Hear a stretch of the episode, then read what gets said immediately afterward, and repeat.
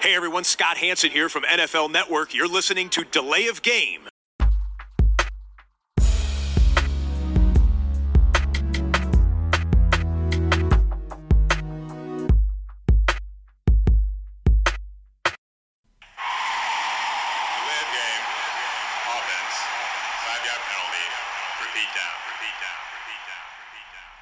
Hallo und willkommen. Wir sind Delay of Game, der Football Podcast mit Episode 188 an diesem Dienstagabend. Christian, Hallo. ich grüße dich. Hallo Tobi, grüß dich. Wie ist die Lage? Ja, ganz gut. Jetzt Podcast. Jetzt Das Podcast. ist nicht verkehrt, oder? Ja. Das, das sagen wir ja immer. Ne? Wenn ein Podcast losgeht, dann ist alles andere erstmal beiseite. Äh, Das, was morgen ist, das, was heute war.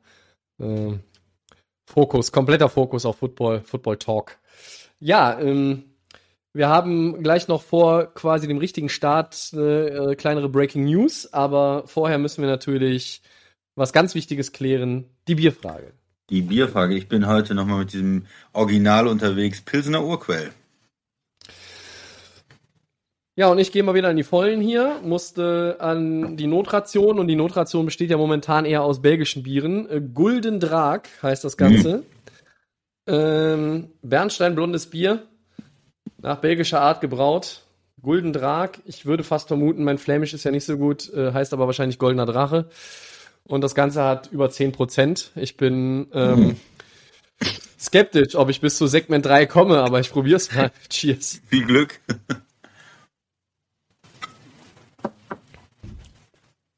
Habe am Wochenende im Holy Craft mit der Milena übrigens ein, äh, am Wochenende stimmt gar nicht, am Ende der letzten Woche, am Donnerstag, glaube ich, war ich da, habe ich ein äh, 13,2-prozentiges probiert, also 0,1. Das war äh, sehr spektakulär. Hat auch gereicht. Ich kann mich aber, ja, ja, hatte gereicht. Ich kann mich aber auch jetzt schon nicht mehr so 100 pro daran erinnern, ähm, was das für eine Richtung war. Es war auf jeden Fall von der Farbe dem hier sehr ähnlich, also so ein bisschen, ja, Bernstein. Gut, gut. Ähm, Breaking News von eben hat der Christian vielleicht auf dem Zettel, also beziehungsweise auf unserem Zettel ist es nicht, aber vielleicht hat er es gesehen. Travis Etienne äh, fällt aus. Der Rookie Running Back der Jaguars, Jaguars hat sich verletzt und ja, ähm, da ist wohl auch eine Operation. Ähm, jetzt weiß ich gerade nicht genau, was es für eine ähm, Verletzung ist. Äh, ah, eine Fußverletzung auf jeden Fall. Und da ist auch irgendwas gerissen, kaputt oder wie auch immer. Und das heißt mal zwölf Wochen Pause. Vielleicht kommt er nochmal zurück, aber das ist natürlich immer so ein Timetable, wo man am Ende sagt, vielleicht ja, stellen wir ihn einfach für die ganze Saison kalt, weil das lohnt sich dann auch nicht mehr. Aber schon ein bisschen blöd für die Jaguars, oder? Ja klar, man hat ihn ja nicht umsonst gedraftet und die Idee ist ja mit einem neuen Quarterback und dann Running Back noch dazu. Ja, letztes Mhm. Jahr Robinson war ja nicht schlecht, aber jetzt da vielleicht nochmal jemanden zusätzlich reinzubringen, der halt einfach auch ja ein anderes, ähm, eine andere Einschätzung in der in der Liga bekommen hat. Der ist ein First Round Pick, ne? Das ist schon mal ein bisschen ein bisschen was anderes noch, ne? Also da sind die Hoffnungen natürlich oder die Erwartungen einfach nochmal wesentlich höher. Und das sollte Ja. äh, denn die neue Offense der Jaguars dann werden irgendwie Quarterback, Running Back neu besetzt. Jetzt erstmal nur mit dem Quarterback. Ich persönlich, weil ich ja auch Robinson gut finde als Running Back, glaube, dass es, dass sie das ganz gut kompensieren können. Ja, es war so ein bisschen immer die Skepsis im Expertenkreis, dass, dass Robinson vielleicht diese Saison vom letzten Jahr nicht nochmal duplizieren kann, aber das weiß ja auch bei Star Running Backs halt nicht immer 100 Pro, ne? Deshalb, ich glaube schon, dass diese Position dann noch verschmer zu verschmerzen ist, eben weil du nicht auf einen Rookie gesetzt hast und dahinter kommt erstmal gar nichts. Und äh, trotzdem ärgerlich, wenn man ja als First-Round-Pick oder generell als Rookie auch dann seine erste Saison verpasst oder, oder fast komplett verpasst. Wir werden mal schauen und das beobachten, wie es dann Ja, vielleicht noch als, als Kommentar ist natürlich gerade bei einem Running Back ist er jetzt noch günstig und da muss er eigentlich natürlich auch den Wert, diesen First Round Pick, den man da investiert hat. Running Backs, ne, die haben ja nicht so eine lange Karriere, da ist diese diese vier Jahre, wo die auf dem Rookie Contract sind, dann schon extrem wichtig und wenn man da ein ganzes Jahr verpasst direkt am Anfang, ja, ist das für die für, für den Draft Pick so, ob das erfolgreich ist, ist schon mal ein schlechtes Zeichen, sagen wir mal für die Jaguars. So ist das. Ja, also gute Besserung an Travis Etienne und wir haben heute mal ein bisschen umgestellt und deshalb gibt es jetzt schon direkt zum Start quasi Season Preview Teil 4 die AFC haben wir ja durch, Christian. Dann bleibt nach Adam Riese noch die NFC, NFC für uns in, in drei Teilen. Und wir wollen auch hier mit den Außenseitern starten. Lasst euch mal überraschen, wie viele Außenseiter wir uns so vorgenommen haben, überlegt haben. Ähm, natürlich geht es so ein bisschen um, ja, die ganze Lage, Stärken, Schwächen, Baustellen im Kader, Ausblick, vielleicht auch so ein bisschen auf den Schedule bei dem einen oder anderen zum Start. Mixen das halt so ein bisschen durch in diesem Jahr. Das kennt ihr schon aus den letzten Wochen. Und wir gehen wie immer anhand der Mannschaft äh, marschieren wir los, die die wenigsten Siege hatte im vergangenen Jahr. Und das ist wieder ein Rekord, der mir sehr, sehr viel Freude bereitet. 4-11-1. Diese 1, ich liebe sie immer. Philadelphia Eagles, Christian. Das ist unser erstes Team bei den NFC-Außenseitern. Warum packen wir die zu den Außenseitern? Na gut, die äh, haben einen neuen Coach, äh, haben sich ja von, von Doug Peterson da getrennt. Ähm, das hat nicht mehr funktioniert. Ein Super Bowl Winning Coach muss man ja auch sagen, aber es ist eigentlich in den letzten Jahren dann irgendwo bergab gegangen äh, in, in Philadelphia fing an mit vielen Verletzungen, die sie hatten. Sie hatten ja wirklich zwei unglückliche Spielzeiten, wo immer wieder wichtige Leute in der Offense verletzte. Ein Jahr hatten sie überhaupt keine Wide Receiver, äh, die O-Line total verletzt und dann hat sich das ja auch irgendwo übertragen auf, auf Carson Wentz, der früher wie ein MVP gespielt hat und dann verletzt war und auch überhaupt nicht mehr zur Form gefunden hat und durch diese ja, vielleicht auch durch diese Verletzung in der in der O-Line, ähm, wo sich auch schlechte Eigenschaften oder schlechte Verhaltensweisen angewohnt hat, ähm, angewöhnt hat, Entschuldigung. Und mhm. ja, da ist so sein das ganze Spiel runtergegangen und jetzt äh, neuer Head Coach und dann auch neuer Quarterback. Sie haben ihn ähm, weggetradet, gehen jetzt mit Jalen Hurts, der ähm, Zweitrunden-Pick von 2020 hat ein paar ganz gute Ansätze gezeigt. Sah besser aus als Wenz, kann laufen auch, aber ist natürlich jetzt kein Franchise-Quarterback, wo man sagt, der, da weiß man, dass der äh, eine ganze Saison auf einem hohen Niveau spielen kann. Der ist ein, das ist eine, eine Chance, ein Entwicklungsprojekt, äh, den versucht man jetzt aufzubauen in Philadelphia, aber es ist überhaupt nicht garantiert, dass äh, er diese Ansätze, die er gezeigt hat, dann auch über eine ganze Saison ja bestätigen kann, ne? dass er, dass er richtig konstant gut spielt, dass er weiter auch ähm, über den Lauf gefährlich ist und nicht außenrechenbar ist. Ne? Wenn die anderen vielleicht noch ein bisschen mehr ähm, Game Tape auch haben, dann kann es ja gut auch sein, dass äh, sie ihn noch ein bisschen besser einschätzen können und dieser äh, Erfolg, den er letztes Jahr auch teilweise hatte, dann nicht mehr da ist. Also eine, ein großes Fragezeichen auf Quarterback. Ja, er ist, ich fand ihn nicht schlecht, als er gespielt hat. Es ist, sie haben eine, eine Möglichkeit da, aber wenn ähm, er sich nicht weiterentwickelt, sieht's düster aus. Äh, Backup Joe Flacco, hm, da wird wohl hm. nichts mehr, äh, nichts mehr wirklich gut. Äh, äh, Gutes passieren mit Joe Flacco äh, in der Liga und dann ja die O-Line auch irgendwo im, im Umbruch. Ähm, muss man erstmal schauen, wie sich das, wie sich das Ganze findet, äh, wie die, wie die Leute spielen, die Veteranen, die sie noch haben, äh, wie Brooks dann oder Lane Johnson äh, als Right Tackle ja auch hoch bezahlt und äh, wie sich Dillard als Left Tackle weiterentwickelt hat, der auch schon Verletzungsprobleme hatte.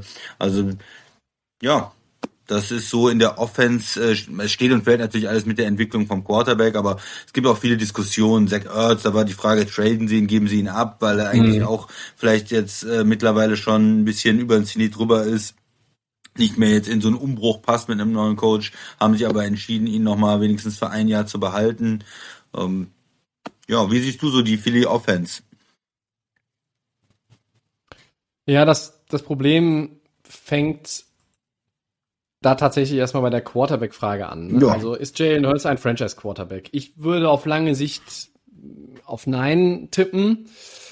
Ähm, ich bin auch irgendwie von keiner Position so überzeugt in der Offense, ja, von, von keiner Gruppe. Also Miles Sanders hat sicherlich auch viel Licht gehabt schon in seinen zwei Saisons als Running Back. Ähm, Jordan Howard ist dahinter, da kommt noch ein Roleplayer wie Rollenspieler wie Boston Scott, ja, okay. Der Running Back Room ist irgendwo, der ist irgendwo okay. Womit ich so meine Probleme habe, ähm, sind einerseits O-Line und andererseits auch ein Stück weit die Receiver. Ja, da kommt Devonta Smith rein.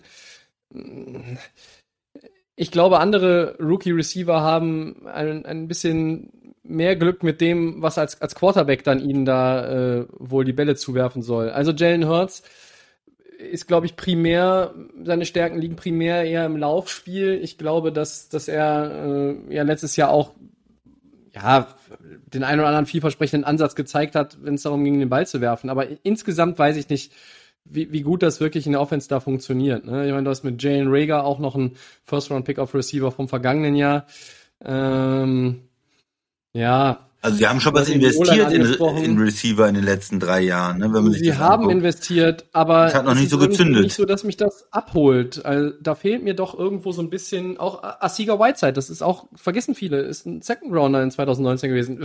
Ich weiß nicht, ob der, äh, ob der sich irgendwo in, in Richtung eines echten Nummer zwei Receivers dann entwickeln kann. Also ich, ich traue Devonta Smith zu, in der NFL ein Nummer eins Receiver zu werden, keine Frage. Heisman Trophy Gewinner. Ähm, das ist oft ein Freibrief, aber es ist halt keine Garantie, dass man, dass man da irgendwie 10, 12 Jahre auf hohem Niveau in der National Football Liga unterwegs ist. Mir macht die, die Offense irgendwo auf allen Positionen so ein bisschen Sorgen und in der Defense, ja, das ist halt auch irgendwie, ich sehe zum Beispiel Cornerback Darius Slay. Der kann spielen. Der ist ein guter Footballspieler. Ich sehe erfahrene Leute wie Fletcher Cox in der D-Line. Das ist ein guter Footballspieler. Aber ich sehe auch wahnsinnig viel Mittelmäßigkeit in der Eagles Defense. Ähm, und ja, ich weiß noch nicht so, so recht, wie, was ich von Nick Sirianni halten soll. Das ist der neue Head Coach. Hm, dem Roster fehlt es einfach an Talent. Also gerade Linebacker und Secondary, abgesehen von Darius Slay, finde ich eher schwach besetzt. Ja. Ähm, und, und da mache ich mir um die Eagles schon, schon Sorgen und deshalb sind sie für mich auch äh, ein klarer Außenseiter. Genau, also Safety zum Beispiel nicht, nicht besonders gut besetzt, Linebacker auch nicht. Äh, ja. In der D-Line ist noch irgendwo Talent da, aber auch ein bisschen ältere Spieler, ne? Fletcher Cox auch schon einige Jahre mhm. jetzt in der Liga, neun Jahre, glaube ich, in der Liga. Also das. Äh, ja, genau wie Brenton Graham, der ist halt auch schon, ne? ich glaube 2010 war, war seine Rookie-Season. Ja. Das ist ja. so ein bisschen, da sind noch ein paar Veteranen von den guten Eagles-Team, vom Super Bowl-Team irgendwo übergeblieben. Äh, auch in der O-Line, ne? da sind ja auch noch ein paar Veteranen. Ich habe eben Brooks erwähnt, Lane Johnson, äh, Kelsey, aber die sind irgendwie schon jetzt ein bisschen über den Zenit hinaus aus diesem Draft äh, 10, 11, 12, äh, was ja dann doch schon acht Jahre her ist. Ähm, und äh, neun Jahre her ist.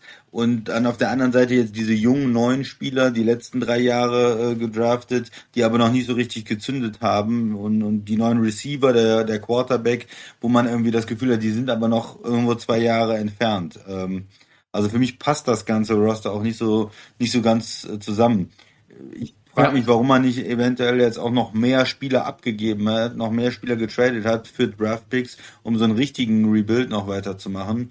So ist es irgendwo ein Team zwischen den Welten, weil ich glaube nicht, dass bestimmte Spieler in der O-Line oder in der D-Line, äh, wenn äh, Jalen Hurts jetzt bereit ist, Richtung Playoffs zu gucken, dass die dann noch auf dem richtigen Niveau sind. Äh, die, die werden dann einfach zu alt sein. Ähm, ja, und umgekehrt glaube ich auch nicht, dass äh, Jalen Hurts dieses Jahr einen Sprung macht und die Eagles Richtung Playoffs führen kann. Klar, neuer Coach kann schon was ändern, aber insgesamt, du sagst, das Roster irgendwo zu schwach, zu viel Fragezeichen, Coach, Quarterback und äh, gerade Defense sind wir auch nicht wirklich überzeugt, oder? Deshalb nee, und meine, es, es gibt halt auch so ein ja, bitte. Den, den, einzigen Punkt, den man halt machen kann für die Eagles, denke ich, ist ähm, NFC East. Ja, sie spielen äh, in der Division, wo es vielleicht nicht so klar ist. Washington mit ihrer Defense okay, aber die sind, haben natürlich auch in der Offense auf Quarterback Fragezeichen. Dallas umgekehrt, vielleicht starke Offense, aber in der Defense Fragezeichen und New York könnte vielleicht auch noch heute irgendwo diskutiert werden. Also das heißt, die Eagles haben da natürlich eventuell die Möglichkeit auch mit einem mit einem ja mit nicht so vielen Siegen mit einem 10-7 vielleicht auch Richtung Playoffs zu kommen. Wenn ich jetzt mal eine positive ähm, Prognose in den Raum werfe. Aber insgesamt sind sie für uns schon, schon Außenseiter und es würde uns überraschen, wenn sie in die Playoffs kommen. Ne? Ja, eben weil wir halt auch das nicht sehen, selbst in der Division zehn Siege zu holen oder neun. Ja. Ähm, ich glaube, das ist einfach nicht, das ist nicht drin, da fehlt es einfach an, an, am Talent. Aber ähm, du musst halt auch so ein bisschen nochmal aufs letzte Jahr gucken bei Philly. Äh, du hattest 29 Turnover in 16 Spielen, das war der dritthöchste Wert der Liga. Du warst auch um die 28 im Passspiel. Ähm, das hing natürlich auch mit einem schlecht aufgelegten Carsten Wentz zusammen. da funktionierte letztes Jahr nicht viel und dass jetzt da irgendwie der, der Big Turnaround passiert, mal eben so mit Fingerschnippen und einer vernünftigen Offseason äh, und ein, zwei, äh, drei neuen Spielern auf, auf Skill Positions, pff, das glaube ich eher nicht. Und ja, äh, ich traue ihnen sicherlich mehr zu, auch eben weil sie in der Division NFC East spielen, wie du gesagt hast, die halt nicht so gut ist, dass sie mehr als diese vier Siege holen. Aber ja, so richtig aus dem Quark werden die nicht kommen. Ja, und dann wird, ich glaube, für die Eagles wird am wichtigsten sein, jetzt diese jungen Spieler zu bewerten, zu sagen, okay, wer ist denn jetzt der Nummer 1 Receiver wirklich? Der war jetzt nicht ja. vielleicht, ja, oder ist es ein ähm, Jalen Rager, der sich da beweist in seinem zweiten Jahr? Wer ist, äh, hat den besten, die beste Connection mit Jalen Hurts? Äh, ist er der, der Quarterback der Zukunft? Wie spielt er dieses Jahr? Ist man dann zufrieden und sagt, okay, wir werden die nächsten ein, zwei Jahre mit ihm auf jeden Fall weitergehen, er entwickelt sich, ähm, auch Richtung zweiter Vertrag? Oder ist es so, dass man sagt, nee, wir müssen eigentlich nächstes Jahr einen, Quarterback äh, draften und wir, wir müssen uns neu aufstellen? Ne?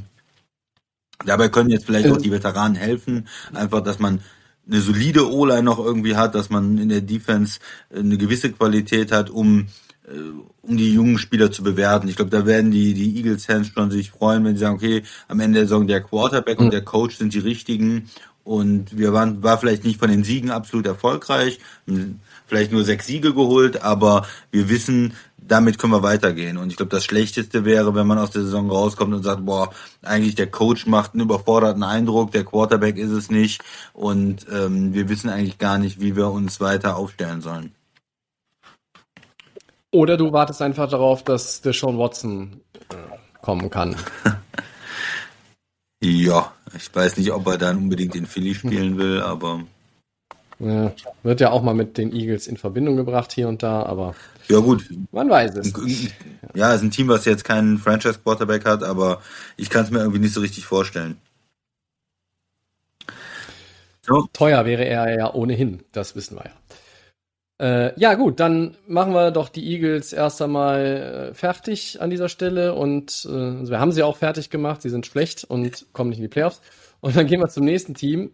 Die waren 5-11 in der letzten Saison. Das sind die fantastischen Detroit Lions.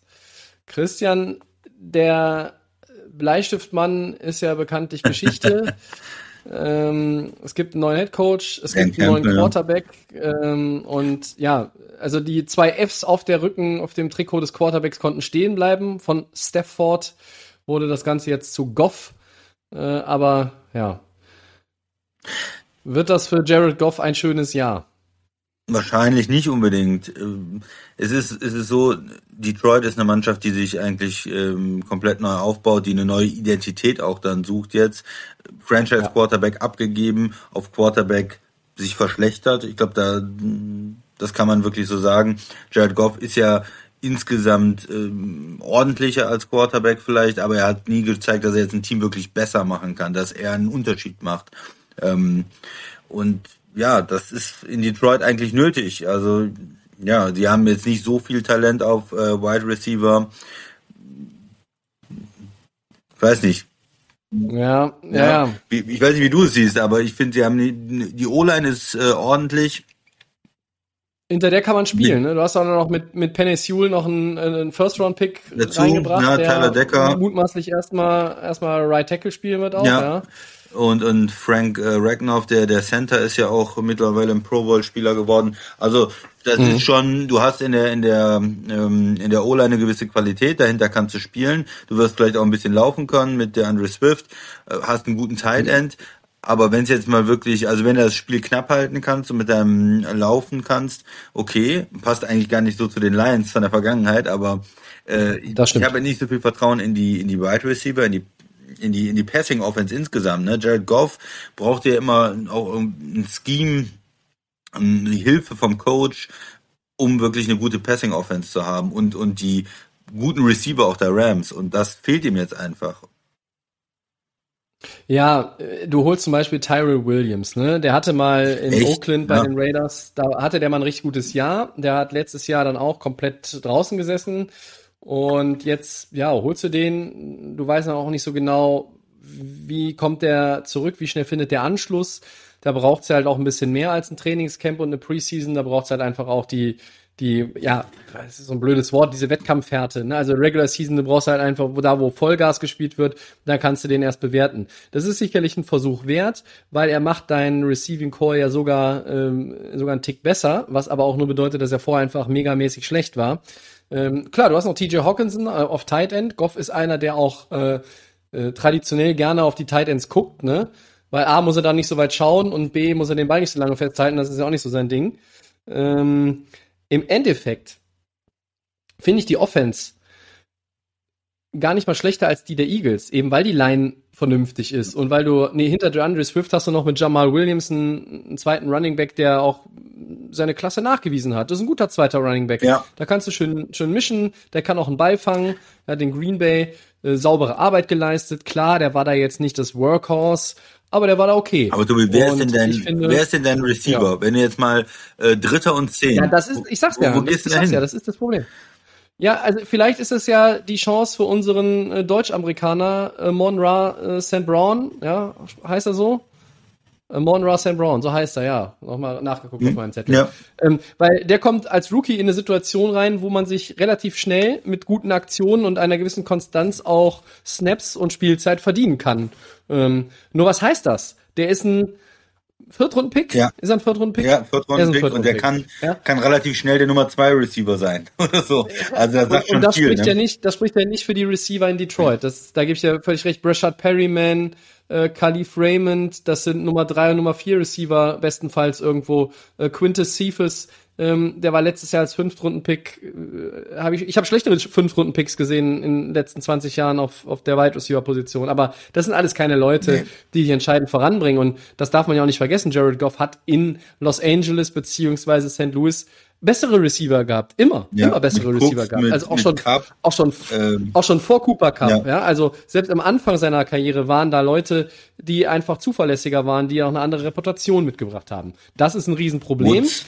Ähm, ich bin äh, trotzdem bei den Lions jetzt nicht äh, komplett auf die, die werden das schlechteste Team der NFC, weil ich glaube, dass Dan Campbell auch der richtige Mann ist, um diesem Team jetzt so einen so einen Stempel aufzudrücken. Ja, einfach da jetzt als als äh, Head Coach zu sagen, okay, wir bringen jetzt hier irgendwie einen frischen Wind rein, wir bauen jetzt hier was auf, ähm, ich bekomme die Zeit, also zumindest hofft er, dass er die Zeit bekommt und dann, dann da irgendwo das Team in eine Richtung zu lenken, auf der man dann ja aufbauen kann.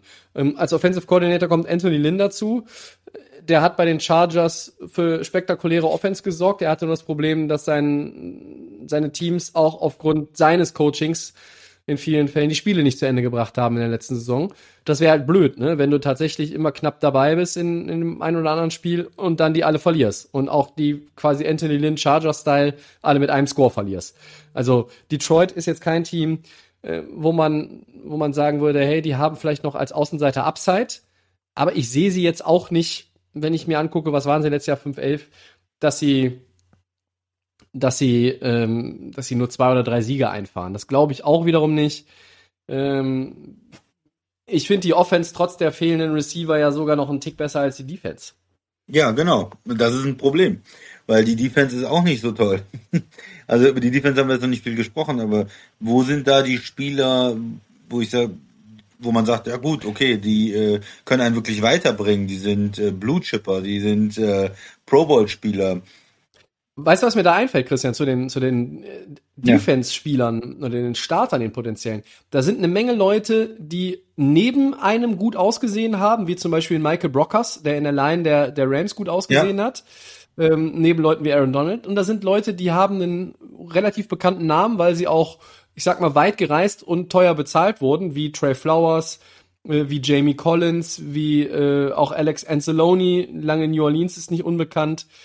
Aber so richtig, Ja, mit den New sie nicht England irgendwie Spielern bin ich immer skeptisch. Ne? Also es sind Ja, die, die früher in New England gespielt haben und da gut waren, dann, dann gehen sie meistens, und Jamie Collins hat das ja schon mal durchexerziert, äh, nach Cleveland gegangen, schlecht gewesen, wieder in New England gespielt, gut gespielt, neuen Vertrag bekommen und äh, das, das sind so Sachen, die meistens äh, nicht funktionieren, wenn man versucht, von den erfolgreichen Teams dann irgendwie ein, zwei Spieler wegzukaufen und die teuer zu bezahlen. Und es gibt meistens eher die Gründe dafür, dass die erfolgreichen Teams diese Spieler auch ziehen lassen, weil sie sagen, okay, mhm. den können wir ersetzen, da holen wir, suchen wir den nächsten Spieler, der da reinpasst und wir haben eigentlich insgesamt mehr Talent, eine bessere Infrastruktur, einen besseren besseren Kader oder auch ein besseres Coaching. Und äh, mir hat das bei Detroit sowieso nicht gefallen, so dass New England der der NFC zu werden zum Teil und da äh, die Resterampe zu sein und alte Patriots-Spieler aufzukaufen. Äh, ja, ich sehe das nicht als erfolgreiche Strategie an. Äh, Flowers nicht kein schlechter Spieler oder Collins, aber das, wenn das deine besten Spieler in der Defense sind, glaube ich nicht, dass das, dass das was wird mit der Defense. Also Brockers ja, ganz gut, wenn du sonst Talent um ihn rum hast. Insgesamt ist mir das aber zu wenig. Das belegen auch die Zahlen vom letzten Jahr. Total Defense Platz 32. Und ich glaube, es wird nicht leicht.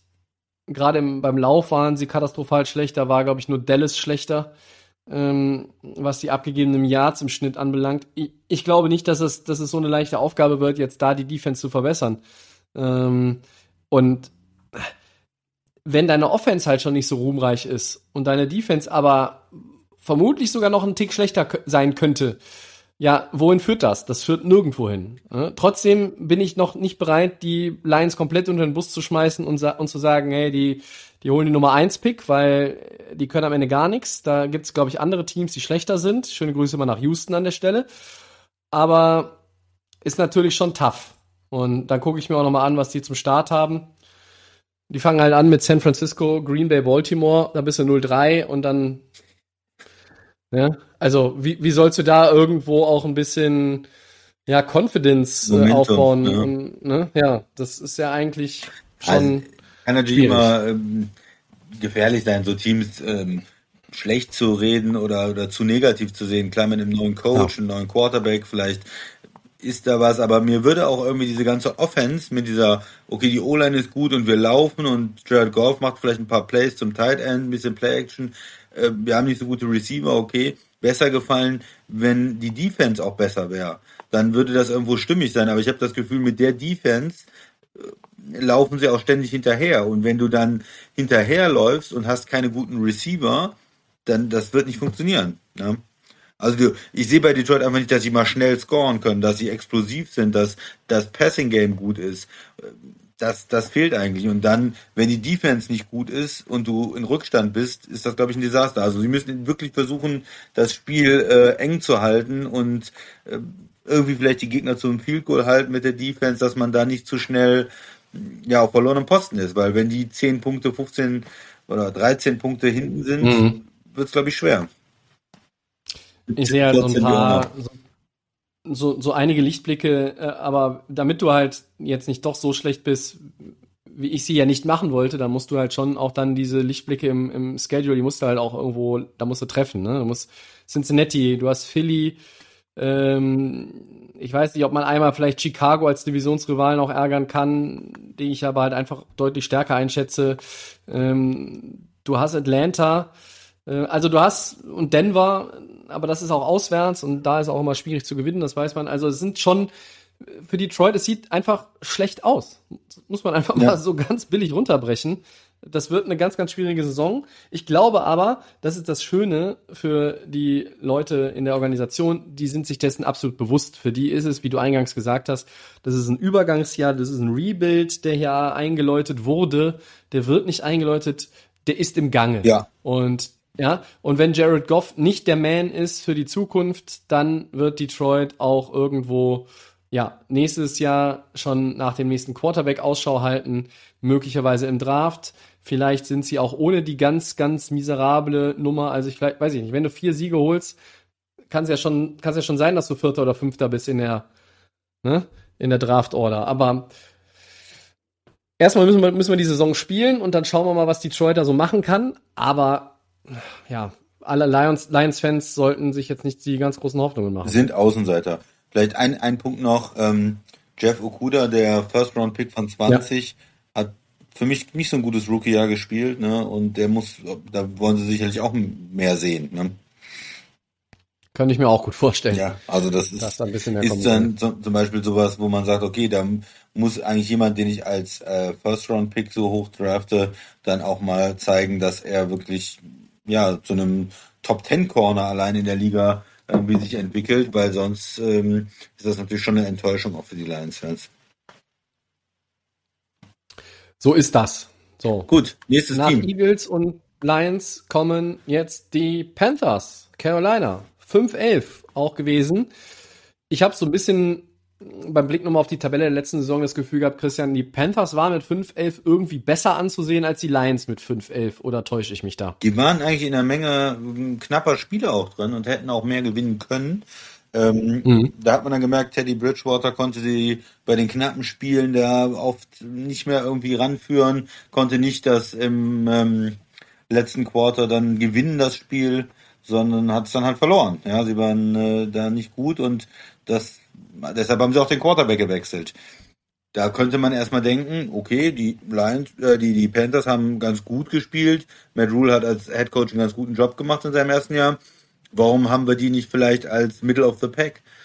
Problem ist, sie haben halt auf Quarterback Sam Darnold geholt. Und ähm, jetzt kann man natürlich da unterschiedliche Meinungen haben, kann sagen, okay, der sah nur so schlecht aus, weil er bei den Jets gespielt hat. Das war ja, habe ich auch mal reingeworfen, als wir den Trade auch diskutiert haben. Ist, glaube ich, fair, weil man das sagt und wenn man ihm noch eine Chance geht. Auf der anderen Seite kann man ihm jetzt auch keine riesen Vorschusslorbeeren geben und sagen, ja, der führt auf jeden Fall jetzt Carolina in die Playoffs. Das kann passieren, aber es ist erstmal unwahrscheinlich. Sie sind erstmal mit äh, Sam Darnold ein Außenseiter, weil sie holen einen Quarterback, einen First-Round-Pick, der in New York gescheitert ist, der ersetzt worden ist jetzt schon und ja, das, wie viel, wie viel Vertrauen kann man da haben? Ähm, das nächste, äh, McCaffrey, nach seinem äh, Riesenjahr und nach seinem neuen Vertrag, letztes Jahr viel verletzt zwischendurch. Das ist natürlich die Frage, wie kann dieser, dieser absolute Top Running Back eine ganze Saison wieder durchspielen? Wie zeigt er sich jetzt in 21? Wie gut ist er? Kann er 19 wiederholen äh, oder wird es eher so eine holprige Saison wie 20? Wird es wieder mit vielen Verletzungen ähm, ja, einhergehen? Ja, generell sonst die Offense. Ich finde die Wide Receiver nicht schlecht. Anderson, Moore, ja, kann besser sein, aber es gibt halt auch ähm, Wide Receiver Gruppen, die wir schon besprochen haben, die schlechter sind für mich. Und auch in der O-Line, ja, Left Tackle ist für mich immer noch eine Fragezeichen. Haben sich auf Center irgendwo mit, äh, mit dem ehemaligen Denver Center Matt Paradise da verstärkt gehabt schon. Äh, versuchen das so ein bisschen umzubauen. Aber die O-Line ist sicherlich irgendwo im Umbruch gewesen in den letzten Jahren und ähm, nicht Mhm. großartig. Taylor Monton ist ja der, der Right Tackle, dem sie auch einen neuen Vertrag gegeben haben, ne? Ja, sie haben in der O-Line ein bisschen was getan. Mhm. Ne? Sie haben investiert, nur ich weiß nicht, ob sie an den richtigen Stellen oder beziehungsweise in die richtigen Leute investiert haben. Cameron Irving äh, als Left Tackle, Pat Ja, Elflein ich als nicht. Left Cameron Guard. Irvin ist kein, kein, kein Left Tackle für mich. Also das ist Ja, ich, ich, ich sehe das auch nicht irgendwo als die ideale Lösung dafür, dass sie halt auch ein paar Millionchen gekostet haben jeweils. Ne? Ähm, Taylor Moten hast du gerade angesprochen, der hat seinen Vertrag bekommen. Übrigens auch heute Robbie Anderson. Ähm, zwei Jahre, 29,5 Mac- äh, 29,5 Millionen Extension. Und ja, äh, ich glaube, das ist dann auch irgendwo vertretbar und verdient. Er war jetzt nicht die Touchdown-Maschine letztes Jahr, aber er war quasi auch in Abwesenheit von McCaffrey der beste Mann in der Offense. Er hat viele, viele Catches gehabt. Er hatte ähm, eigentlich eine ganz gute Figur abgegeben. Auch, auch der ist ja ein, einer dieser Kandidaten, der bei den Jets nicht besonders ja, gut ausgesehen hat. Und vielleicht kann das Sam Darnold ja mal sagen, wie das ist, wenn man jetzt zu einem neuen Club kommt und da irgendwie was man machen muss, um da besser auszusehen. Also ich bin ja noch so ein bisschen hoffnungsvoll in Richtung Sam Darnold unterwegs. Aber viel entscheidender ist tatsächlich diese Personalie Christian McCaffrey. Das ist einer, und das ist, geht jetzt hier nicht nur um, um Fantasy-Football-Spieler, sondern es ist einfach einer, äh, wenn du, wenn du dich erinnerst, was der in seinen ersten Jahren auch schon abgerissen hat, man wünscht sich das ja auch zurück. Also, äh, das ist ein spektakulärer Spieler, das macht unheimlich Spaß, dem zuzugucken. Ähm, und ja, Donald findet vielleicht jetzt auch bessere Receiver insgesamt vor als in, New York, das kann man glaube ich sagen. DJ Moore, ähm, der hat relativ viel Speed. Robbie Anderson hat auch Speed und ist auch im One-on-One dann echt ein guter Receiver äh, geworden. Ist jetzt kein Top-10-Receiver für mich, aber er ist ein bisschen mehr als solide. Du hast mit Terrace Marshall Jr. auch noch einen Second-Round-Pick investiert. David Moore hat in Seattle auch bewiesen, dass er als ergänzender Receiver vielleicht als vierter Mann in ähm, oder auch in, in, in drei äh, Three-Receiver-Formations eigentlich eine ganz gute Rolle spielen kann, weil ja, gegen dann irgendwie den zusätzlichen Corner sieht der Mann auch ganz gut aus häufig, weil dafür hat er einfach auch dann ein bisschen mehr Klasse als vielleicht andere dritte oder vierte Receiver. Insgesamt, ja, dazu der Coach. Ich finde es alles nicht ganz so schlecht. Ähm, gebe also hiermit zu Protokoll, ich bin da etwas optimistischer als du, was die Quarterback-Position anbelangt und damit auch die Offense. Aber ja, für mich trotzdem auch keine Diskussion, ob man Carolina zum Middle of the Pack äh, schieben müsste. Das ist ein Außenseiter-Team. Ja. Dafür ist einfach auch ihre Division zu heftig. Ja, für mich auch noch zu viel Fragen in der O-Line. Also die ist nicht so solide wie die in Detroit. Und Defense ist ja auch so ein. Für mich fehlt dann noch, wie ist jetzt die, ähm, ja, die, die Leitfiguren in der, in der Defense. Es hat ja über die Jahre da auch die, die Umbrüche gegeben und äh, Luke Kuechly, der dieser Mittellinebacker tragende Gestalt mhm. dieser Defense auch war, ne, über Jahre ähm, vor letzter Saison äh, dann ähm, nicht mehr nicht mehr dabei und letzte Saison hat das irgendwie noch so gefehlt. Äh, wer ist jetzt der absolut beste Spieler? Ist es ein Brian Burns jetzt schon als äh, Draftpick von 19, den, den ich gut finde? Oder ist es ein Jack Thompson, der da als Linebacker alles übernimmt? Ja, was ist jetzt so der das Gesicht dieser ähm, Panthers Defense und ja, insgesamt fehlt mir da auch ein bisschen, ja, auch wieder Talent. Ne? Was ist mit der Secondary, Corner, Safety? Wo sind da die Namen? Wo sind da die Unterschiedsspieler? Die haben letztes Jahr zum Teil gefühlt ein bisschen auch über ihren, über ihren Möglichkeiten gespielt. Aber ja, Talent, finde ich, ist nicht so viel da. Ich sehe es in der Defense ein bisschen ja. anders. Ich bin auch da etwas positiver eingestellt. Okay. Grundsätzlich finde ich, hast du nicht Unrecht, weil der, ich sag jetzt mal, der, wo ist der Capitano in der Defense? Wo ist der Mann, um den sich alles zentriert? Der ist nicht da. Ich könnte mir aber vorstellen, dass der Leader dieser Defense in ein, zwei Jahren JC Horn hm. heißt. Der ist als, als First-Round-Pick, der hat im College richtig guten Eindruck hinterlassen. Der ist jetzt ähm, mutmaßlich auch ein Starting Cornerback direkt vom Start. Wir wissen, da sind auch noch erfahrene Leute dazugekommen wie Rushan Melvin und AJ Boye. Jeremy Chin letztes Jahr hat mir auch gut gefallen als Second Round Pick der Safety. Äh, nicht alle Positionen sind wirklich gut besetzt, da gebe ich dir absolut recht. Aber ich glaube, im Verbund könnte sich daraus ein bisschen was entwickeln. Mit Burns, mit Derek Brown, mit auch einem Free Agent wie Morgan Fox von den Rams, der als wenn er irgendwo reinkommt, wo es einigermaßen funktioniert, das kann ich aus Erfahrung sagen, ist er auch, mit dem kannst du auch ein bisschen was machen. Shaq Thompson hast du schon erwähnt. Ähm, dann haben wir noch äh, Hassan Reddick, der ist jetzt auch äh, eher erfahren, die Kategorie erfahren. Und ja, und dann kommen halt diese Leute wie Boye, wie Melvin, wie Chin und Horn, das sind halt zwei ältere, zwei jüngere. Und ich kann mir vorstellen, dass sich da was entwickelt. Carolina hat auf dem, auf dem Papier eine Defense, die mir auch jetzt wieder, um mal den Vergleich zu ziehen zu den anderen Teams, die wir heute besprochen haben, besser gefällt. Ich finde sie besser als die Eagles Defense. Ich finde sie auch besser als ähm, die Defense der Lions. Aber natürlich ist es keine Top 10 Defense. Ähm, hier wäre natürlich mit einer Defense, die ein bisschen überperformt. Du hast es eben so ein bisschen angesprochen, dass sie es letztes Jahr vielleicht auch gemacht haben, zumindest der eine oder andere individuell gesehen, dass wenn die eine gute Defense entwickeln, und Christian McCaffrey zu alter Form zurückfindet, dann muss ja Sam Darnold nicht der, muss ja nicht absolut explodieren. Der muss halt einfach nur ein guter Game Manager sein. Und dann kannst du da in Carolina irgendwo einen Schritt nach vorne machen. Ich traue ihm diesen Schritt nach vorne zu.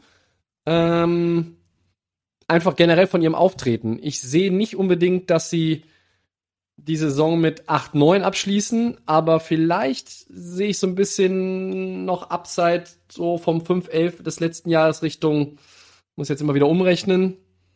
7, 10, wenn wirklich alles gut läuft. Denn ich kann es auch begründen, warum. Und dann darfst du gleich gerne nochmal die Defense auseinandernehmen. ich ich habe mir den Schedule angeguckt und ich finde ihn in der ersten Saisonhälfte relativ soft. Wir unterteilen das einfach mal jetzt in die ersten acht Spiele und ähm, Dann die zweiten neun, die lassen wir mal außer Acht, weil da wird's schwer. In der zweiten Hälfte spielen sie zweimal gegen Tampa, da spielen sie gegen New Orleans, gegen Buffalo, gegen Miami, gegen Washington, gegen Arizona, gegen New England. Aber, jetzt pass auf. Erste Saisonhälfte. Woche eins bis acht Haben sie in meinen Augen zwei richtig schwere, schwere Gegner mit Dallas und New Orleans, die aber auch vielleicht nicht in der Kategorie unterwegs sind, wo sie die letzten Jahre mal waren oder im Fall von Dallas sich gerne gesehen hätten, muss man mhm, ja sagen. Okay. Ähm, und dann hast du aber die anderen. Du hast die Jets, Houston, Philly, Minnesota, die Giants, Atlanta. Das ist ein sehr, sehr weicher Schedule für die Panthers. Das heißt, anders als ich das eben gesagt habe, ähm, im Vergleich bei den Lions, kannst du hier ein bisschen was dir an Polster vielleicht möglicherweise schon holen. Und dann bist du irgendwo mit mehr Selbstvertrauen gesegnet, ausgestattet, kannst dann irgendwo auch ein bisschen mit ja, einer anderen Attitude spielen, wenn du in die zweite Saisonhälfte gehst. Also, sagen wir mal, von diesen acht Spielen würde Carolina fünf gewinnen. Das halte ich nicht für absolut utopisch. Funktioniert aber nur mit äh, CMC, der absolut fit ist, keine Frage. Dann stehst du ganz gut da. Trotzdem, selbst wenn sie 5-3 gehen in den ersten acht Spielen, sehe ich sie am Ende nicht in den Playoffs. Ähm. Aber ich habe so irgendwo so Lichtblicke und wenn ich alle kleinen Lämpchen zusammennehme, ist doch der Nachthimmel in Carolina ein bisschen heller geworden.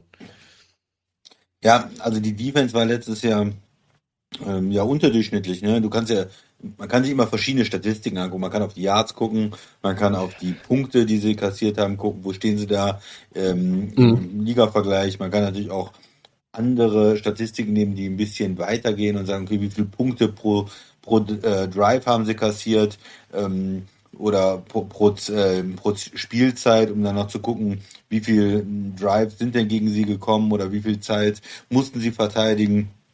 Ähm, aber egal, wo man eigentlich hinguckt, äh, waren sie eigentlich äh, relativ schlecht in der Defense. Und äh, ob man jetzt Passing, da rein waren sie 30 von 32 Teams, 28 gegen den Lauf.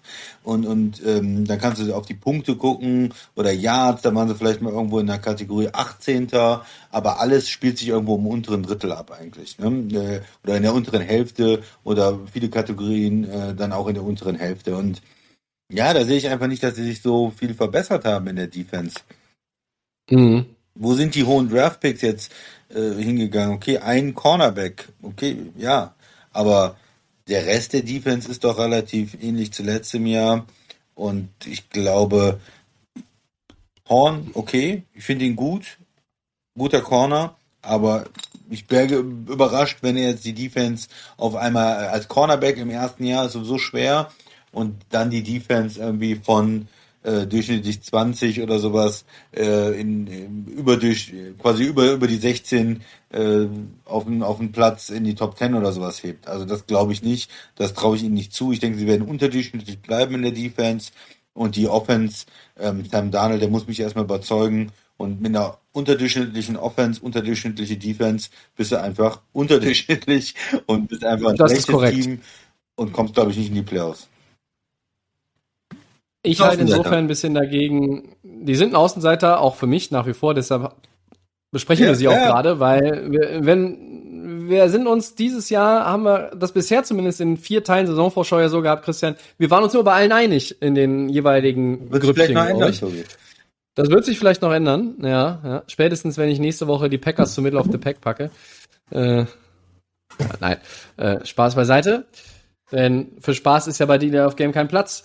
Ähm, ich glaube, dass Carolinas Defense sich Stück für Stück irgendwo entwickeln wird. Ich denke, dass die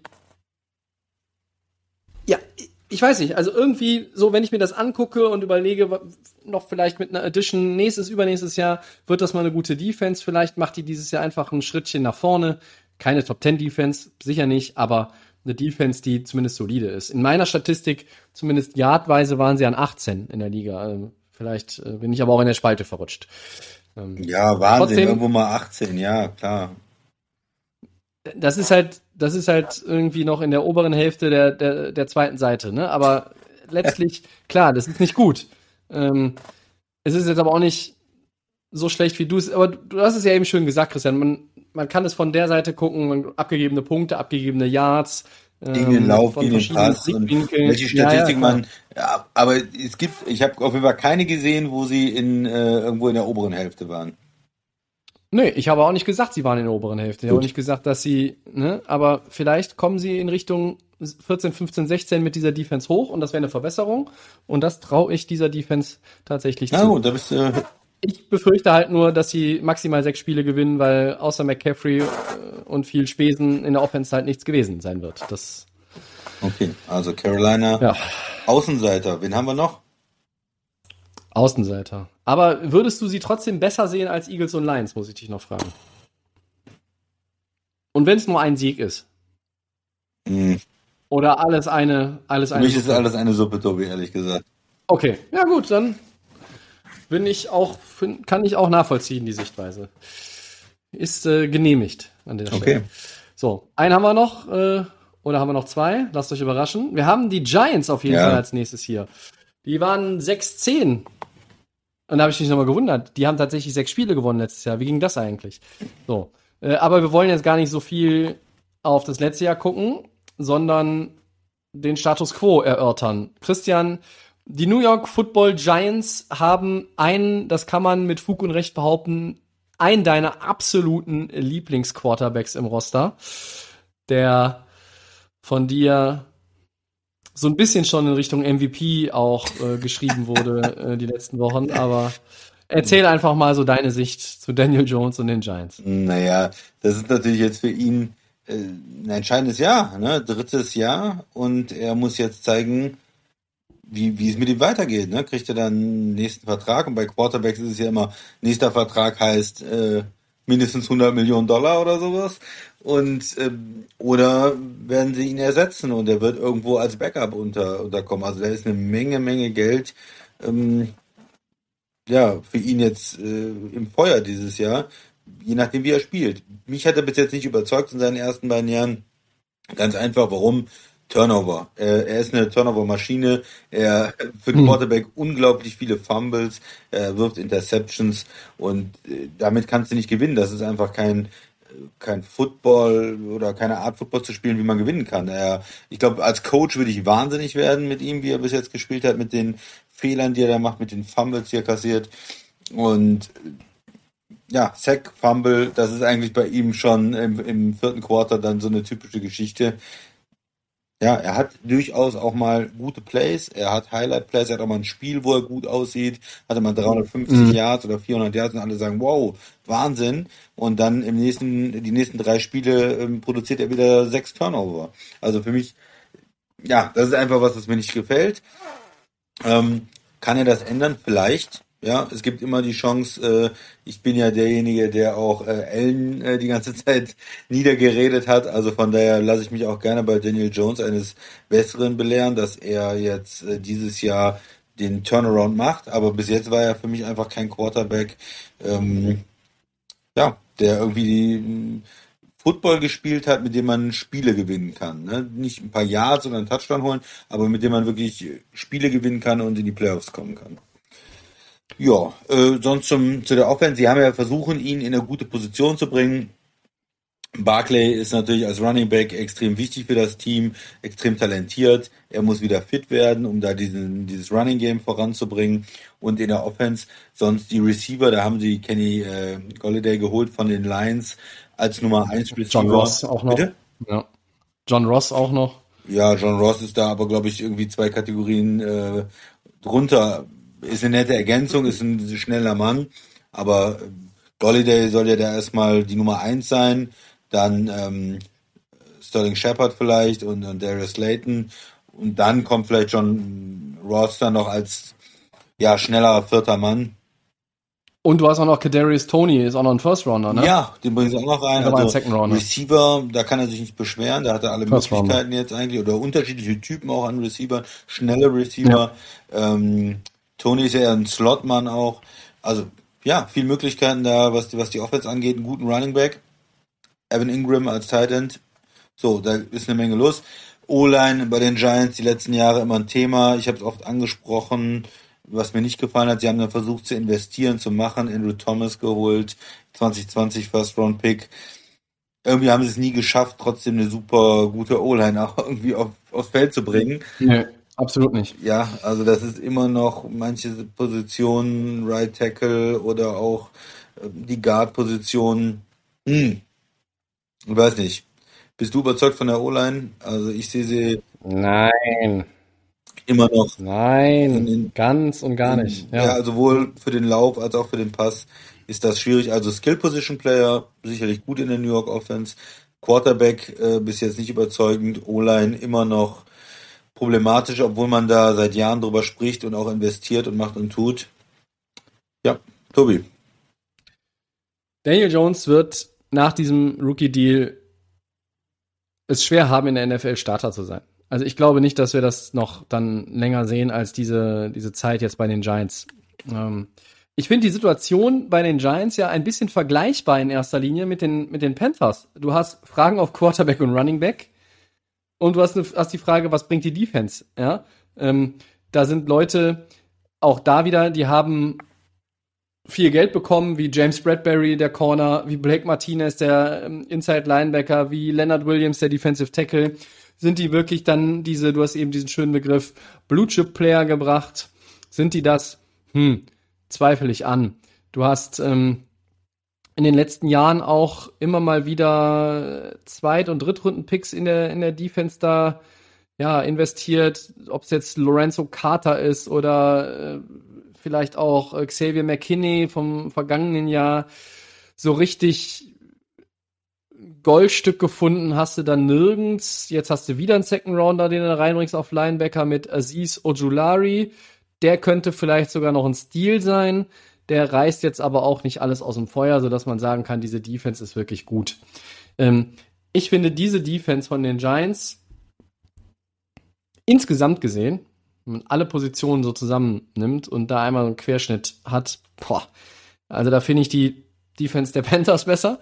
Da finde ich äh, ja sogar die Eagles Defense besser. Also das ist einfach, da mache ich mir, mache ich mir schon, schon große Gedanken. Ich meine, die waren letztes Jahr mit ihrer Defense sogar auf Rang 12, wo ich mich frage, wie ging das eigentlich? Also, die haben vielleicht wirklich miteinander gespielt und füreinander Ja, die den Hintern aufgerissen, Nee. aber letztlich, also so, dass sie irgendwo, mach, machen die, gewinnt dir die Defense wirklich ein Spiel?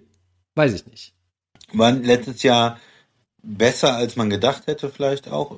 Vor, vor zwei Jahren hatten die gar kein Talent in der Defense, dann diese Free Agent Signings und ähm, Ja. ein bisschen, ein bisschen was ist jetzt da. Also auch äh, Bradbury ist einfach ein guter Corner.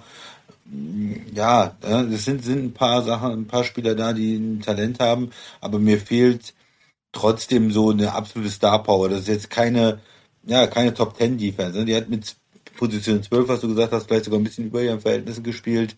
Ähm, ich denke, Ein bisschen? Hm? Ein bisschen sehr viel Ja, über denke, ihre das ist Verhältnisse eine würde ich mal mittelmäßige. Defense mittlerweile. Ich bin, es gibt Ja. noch ein paar schlechtere in der Liga. Ähm, ja, mittlerweile gibt es wieder einige Spieler, mit denen man arbeiten kann. Auch ein Blake Martinez ist ja ein ganz guter Linebacker in Green Bay gewesen, aber die haben auch gesagt, hm, den zahlen wir nicht. Es- Ja, also Ja, es ist jetzt auch kein Spieler gewesen, wo man gesagt hat, ähm, da müssen, den müssen wir halten, den müssen wir bezahlen, sondern okay, den geben wir halt ab. Giants, bitteschön.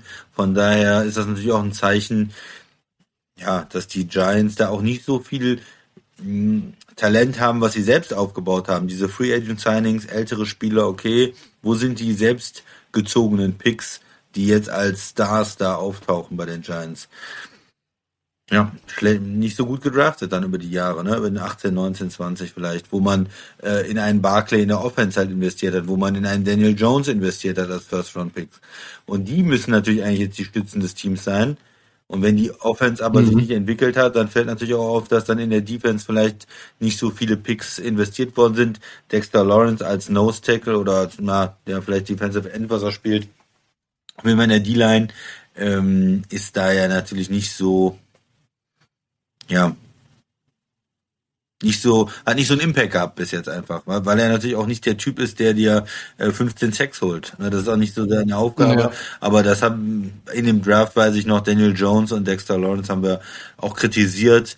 Ja, das scheint sich auch ein bisschen ähm, zu bewahrheiten und äh, nicht nur Daniel Jones ist irgendwie so am Hot Seat, sondern auch der äh, General Manager, ne? Dave Gettleman, der früher bei den Panthers war, Mhm. der ja diese Entscheidung getroffen hat. Er wird sich auch rechtfertigen müssen, wenn Daniel Jones sich nicht entwickelt, kann ich mir auch vorstellen, dass er weg vom Fenster ist. Ja, ähm, du hast es vorhin mal bei den Eagles gesagt, vielleicht ist noch der Vorteil der Giants, und der war es ja letztes Jahr, die haben ja noch sogar mit ihrem Losing Record um die Playoffs gespielt, bis fast, bis fast zum Ende der Regular Season. Vielleicht ist die NFC East, äh, da ist es ein Vorteil, dass man da drin ist, aber trotzdem sind sie ein Außenseiter. Und auch nochmal, um, ich möchte nochmal auf Daniel Jones zurückkommen, zumindest für zwei, drei Sätze.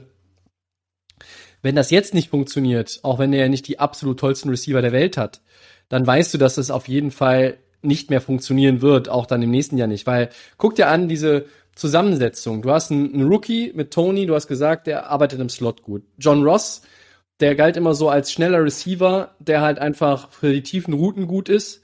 Du hast Darius Slayton, der ist sehr vielseitig. Sterling Shepard ist wirklich auch gut im Eins gegen Eins. Kenny Golladay bringt eine Menge Erfahrung mit und ist ein exzellenter ähm, äh, äh, Routenrunner, also der kann wirklich, der ist der sehr präzise. Das heißt, du hast eigentlich von allem etwas, ja. Und wenn das jetzt nicht funktioniert, ja, dann weißt du, es funktioniert überhaupt nicht mehr. Das muss ja dann wohl klar sein. Aber ja, vielleicht, vielleicht, vielleicht laufen sie auch einfach wieder zweieinhalbtausend Yards mit Saquon Buckley, der ja behutsam ans Team zurückgeführt wird und möglicherweise doch noch in Woche 1 auftaucht. Aber so ganz safe ist das natürlich noch nicht. So, ein Team Christian, haben wir noch. hast du noch was zu den ja. Giants? Nee, zu den Giants haben wir noch ein. Team? Aber du hast vielleicht noch einen äh, fünften Außenseiter aufgetan in der NFC. Ich habe keinen so unmittelbar aufgetan, von dem ich guten Gewissens sagen kann, den packe ich in die Kategorie tatsächlich. So. Ich hätte nur vier auf meinem Zettel. Hast du noch jemanden? Ach so, ich dachte, du hättest vielleicht noch die Falcons identifiziert als äh, Außenseiter. Atlanta. Die Falcons. Ja, könnte man natürlich noch drüber nachdenken. Pass auf, ich äh, spreche über sie und du sagst mir dann, äh, ob du sie als Außenseiter haben möchtest oder ob wir sie ja, quasi doch noch äh, woanders fair. einsortieren sollen. Das klingt fair. So, also wir hatten, ähm, wie man jetzt festgestellt hat, wir konnten uns auf keinen aus der äh, NFC West als Außenseiter einigen. Äh, Rams, Correct. Seahawks, äh, 49ers und Arizona alle irgendwo zumindest Middle of the Pack. Ähm, wir hatten in, in der North nur ähm, die Lions als Außenseiter und äh, äh zwei Teams aus der East mit den äh, Eagles und den Giants. Und dann, ja, wer ist in der South? Carolina, okay. Tampa sicherlich nicht. Saints, hm, aber lass uns mal über die Falcons sprechen noch als Team. Auf der einen Seite, was ist gut? Warum, warum ist es vielleicht nicht richtig, sie als Außenseiter zu bezeichnen? Erstmal, neuer Head Coach. Arthur Smith, der äh, als Offensive Coordinator in Tennessee sehr erfolgreich war, das gibt ja Hoffnung, dass die Offense da zu neuer Stärke äh, findet. Dann in der Offense, das haben wir letztes Jahr schon gesagt, laufen unendlich viele First-Round-Picks rum. Eigentlich ein gutes Zeichen, wenn man ganz viele hohe Draft-Picks in der Offense hat. Das äh, geht äh, von Quarterback über Tight End, über, in der, über die O-Line, über Receiver. So. Müsste eine sehr gute ja. Offense sein. Hm, was ist jetzt nicht so gut äh, bei der Offense? Also erstmal Running Game, Fragezeichen, wer ist eigentlich der Top Running Back? ähm, in Atlanta jetzt. Quarterback, Matt Ryan, wird immer älter natürlich, ist von 2008, war nie der ja, dynamischste Quarterback im Sinne von Laufen, ist so ein bisschen die äh, sprichwörtliche Startuhr da äh, in, äh, hinter der O-Line, äh, der immer noch präzise werfen kann, aber natürlich, wenn der Druck kommt, auch Probleme hat, da, da irgendwie wegzukommen. Äh, ja, als, als Quarterback und ich war nie so der größte Matt Ryan-Fan einfach. Auch in den Jahren, wo er sehr effektiv war, wo er den Super Bowl gewonnen, äh, nicht gewonnen hat, aber in den Super Bowl gekommen ist. Oh, oh. Was denn? Den Super Bowl gewonnen. Nee, Entschuldigung, fast, ja. ja. Hat geführt im Super Bowl, hat aber leider nicht gewonnen. Ja. Ähm, der Vorsprung war auch, war auch knapp, muss man sagen. Ja, da gewinnt immer ein anderer, äh, Tom Brady war es natürlich, ja. Ach ja, ähm, natürlich. Ja, sonst was kann man noch zur Offense sagen? Ähm, Julio Jones ist weg, ne? Das ist natürlich auch eine Schwächung, mhm. auch wenn er letztes Jahr viel verletzt war. Hast du lieber Julio Jones im Kader oder nicht? Ja, ich denke schon. Äh, Kevin äh, Ridley ist jetzt der absolute Nummer 1 Receiver, aber falls er auch mal ausfällt, dann wird es schon ein bisschen dünner mit den Receivern. Das ist halt was anderes, wenn du zwei Top-Receiver hast und dann den Rest oder ob du noch einen richtig guten Receiver hast und dann äh, wird es ein bisschen dünner. Also das ist auch so ein Punkt. Und die O-Line, ja, viel investiert, viele First-Round-Picks drin.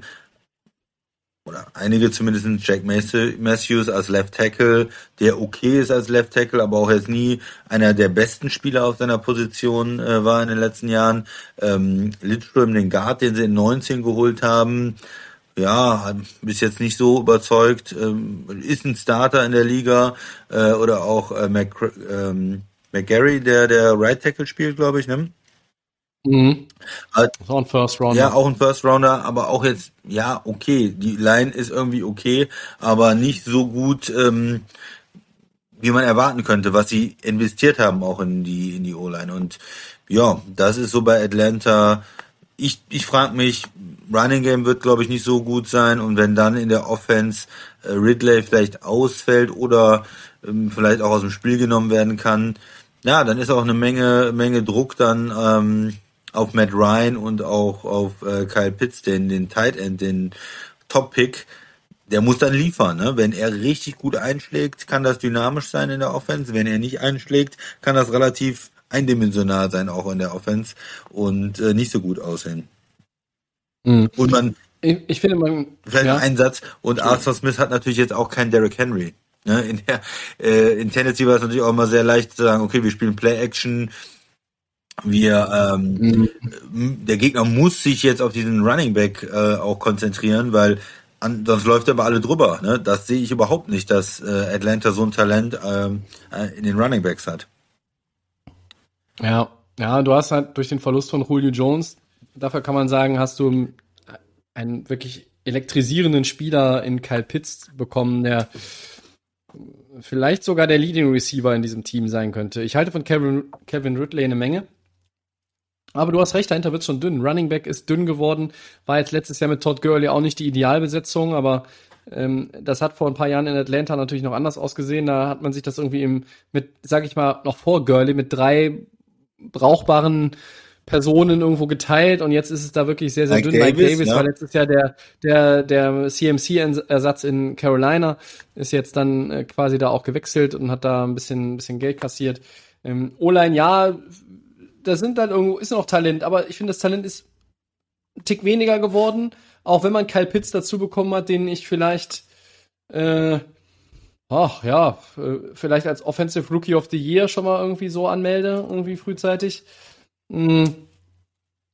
Auf der anderen Seite hast du, hast du eine Defense, in der nur wenige Playmaker sind. Ich sehe Grady Jarrett, ich sehe Dion Jones und ähm, dann. Das war schon, ne? Vor allen Dingen die Secondary äh, extrem schwach, ne? Ja, Corner, AJ Terrell hat sich noch nicht irgendwo bewiesen. Safety finde ich ganz düster. Also da muss man schon sagen, das sieht nicht wirklich gut aus. Und auch vor allen Dingen, wenn man sich dann die Ersatzspieler äh, Second String, Third String anguckt, da wird einem dann schon auch ganz anders. Und jetzt musst du auch noch ganz relativ frisch ist ja auch noch wieder zurückzuschwenken.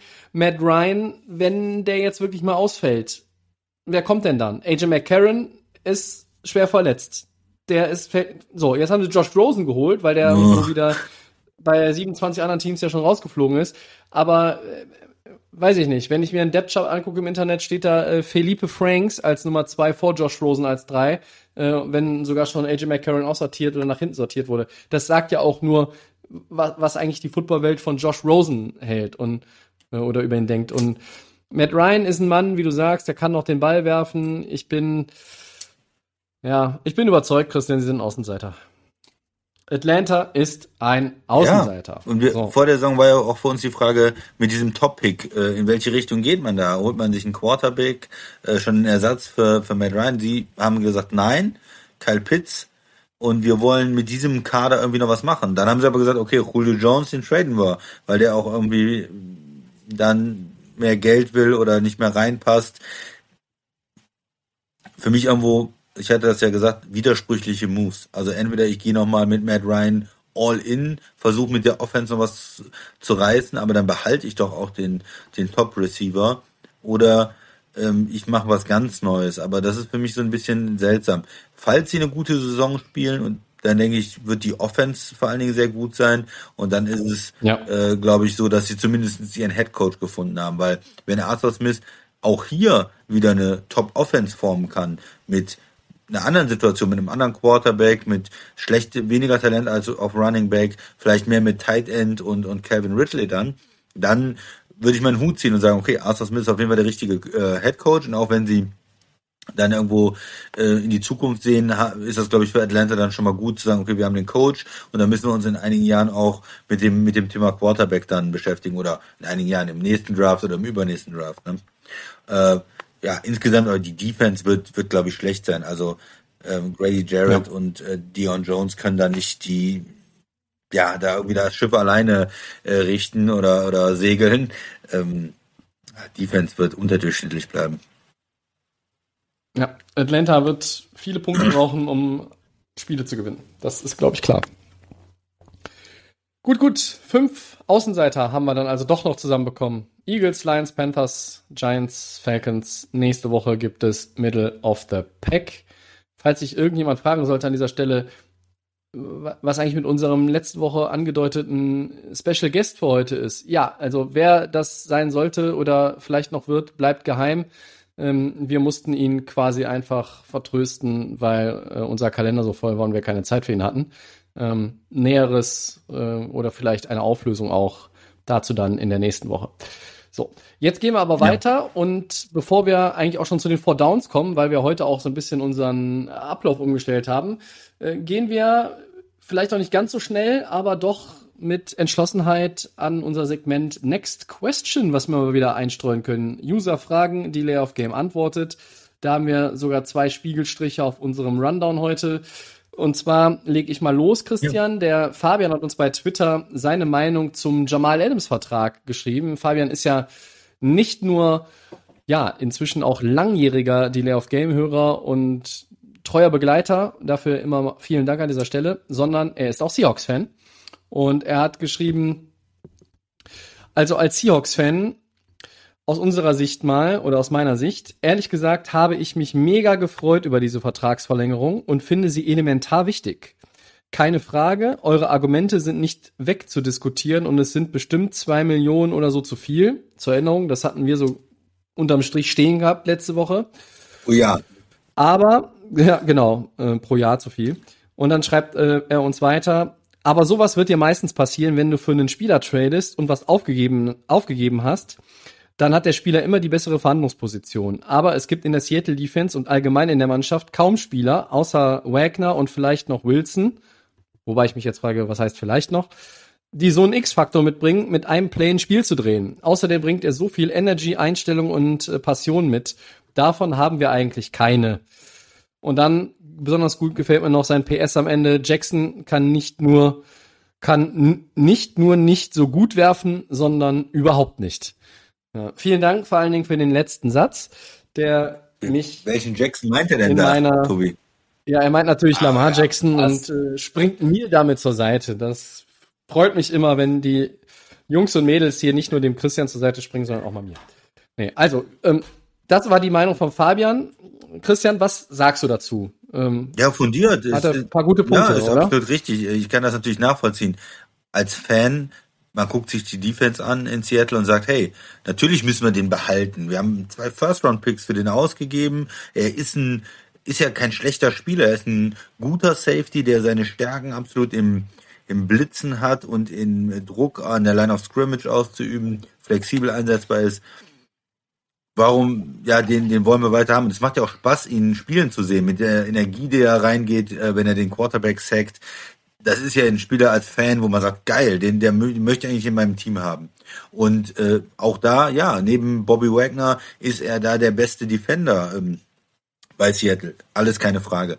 Wir haben natürlich so eine Idee gehabt, das Ganze ein bisschen von weiter weg äh, zu betrachten, nicht als Seattle-Fans sozusagen, sondern zu sagen, okay, als General Manager, wenn ich jetzt meinen Kader aufbaue, möchte ich so einen so einen hohen Preis für ihn bezahlen. Und da hat er uns ja auch zugestimmt, das ist wahrscheinlich ein bisschen bisschen zu teuer oder da muss man natürlich überlegen, ähm, ob man das Geld so ausgibt, weil in einer, in einer ähm, Situation mit einem Salary Cap wird es ja irgendwo anders dann fehlen.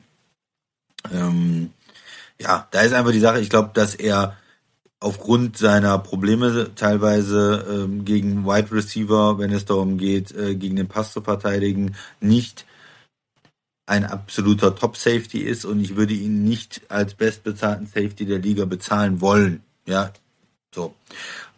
Auf der anderen Seite, er hat recht, Seattle hatte eigentlich nach diesem Trade keine Möglichkeit, keine andere Möglichkeit, als ähm, da auch mit ihm all in zu gehen. Du hast dich quasi schon bei dem Trade entschieden, ihn auch einen Vertrag zu geben. Von daher ist es auch logisch, ist es nicht, äh, es ist schön für die Fans, dass er da spielt. Trotzdem als Organisation, aus Sicht des Management würde ich sagen, ja, hätte man vielleicht irgendwie früher versuchen sollen oder anders versuchen sollen oder direkt nach dem Trade, schon bei dem Trade mit dem Agenten was besprechen, dass man diesen Vertrag in trockenen Tüchern hat, weil umso länger es dauert, umso teuer wird es dann eigentlich. Ja, also auf der einen Seite äh, alles richtig, was er gesagt hat. Jamal Adams, guter Spieler, Vertrag ein bisschen zu teuer. Ja, fand ich auch ein gutes Statement, gute Einordnung.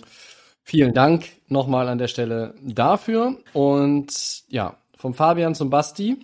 Auch der taucht ja hier regelmäßig mit namentlicher Nennung auf. Und der hat uns mal wieder eine Aufgabe gestellt.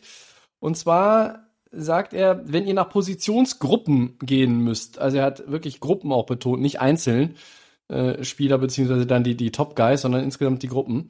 Welches Team in der NFL hat vor dem Saisonstart die größte Baustelle auf den folgenden Positionen beziehungsweise also Positionsgruppen? Quarterback, Running Back, die Receiver hat er mal mit Wide Receiver und Tight End zusammengefasst. O-Line, D-Line, Linebacker, Secondary und äh, um die Kirsche noch draufzusetzen, Kicker. Ähm, wir wollen das mal so ein bisschen durchdiskutieren. Ja, aber in Kickern finde ich, das kann man gar schon fast vorwegnehmen. Das ist immer so, wer einen unerfahrenen Kicker hat, hat da die größere, hat die größte Baustelle, finde ich. Aber dazu kommen wir am Ende noch mal mit zwei Sätzen. Wir starten äh, ganz vorne quasi mit den Quarterbacks. Und ich schwanke zwischen zwei Teams. Wenn Deshaun Watson nicht spielfähig ist und auch sowieso nicht mehr spielen will und wird für die Houston Texans, dann sind die Houston Texans das Team, was da die größten Probleme hat, oder? Hast ja. du einen anderen, der ganz vorne in deinem Race irgendwie. Das wäre so. Jetzt ist dann halt immer die Frage, nimmt man der schon Watson noch im Kader, ähm, spielt er jetzt in Houston noch? Ja, aber wenn er, wenn er, wenn er spielt, hat, hat Houston nicht den schlechtesten Quarterback-Room. Ich glaube, das, das wäre Quatsch. Ja, also wenn er, wenn er nicht spielt, dann haben sie den schlechtesten äh, Quarterback-Raum, das kann man schon sagen. Wenn er noch spielt, wen, wen hättest du dann, Tobi? Mm, äh, da muss ich ganz ehrlich sagen, schwanke ich zwischen den Eagles und den Giants, aber wenn ich äh, mir zum Beispiel angucke, Joe Flacco hat zum Beispiel auch mal einen Super Bowl gewonnen, ja, äh, und hinter, Dan hinter Daniel Jones kommen, kommen Mike Glenn und der Kollege Lewerke, also bitte, äh, dann würde ich mich doch für die Giants entscheiden, wenn, oder? Was mit Carolina, haben wir heute auch drüber gesprochen, äh, ein Projekt haben sie sich da von den Jets geangelt, die muss man auch irgendwie auf dem Zettel haben, weil dahinter kommt dann auch noch Will Greer und weiß, weiß ja guckt wer noch. Also das sind dann vielleicht die vier Teams.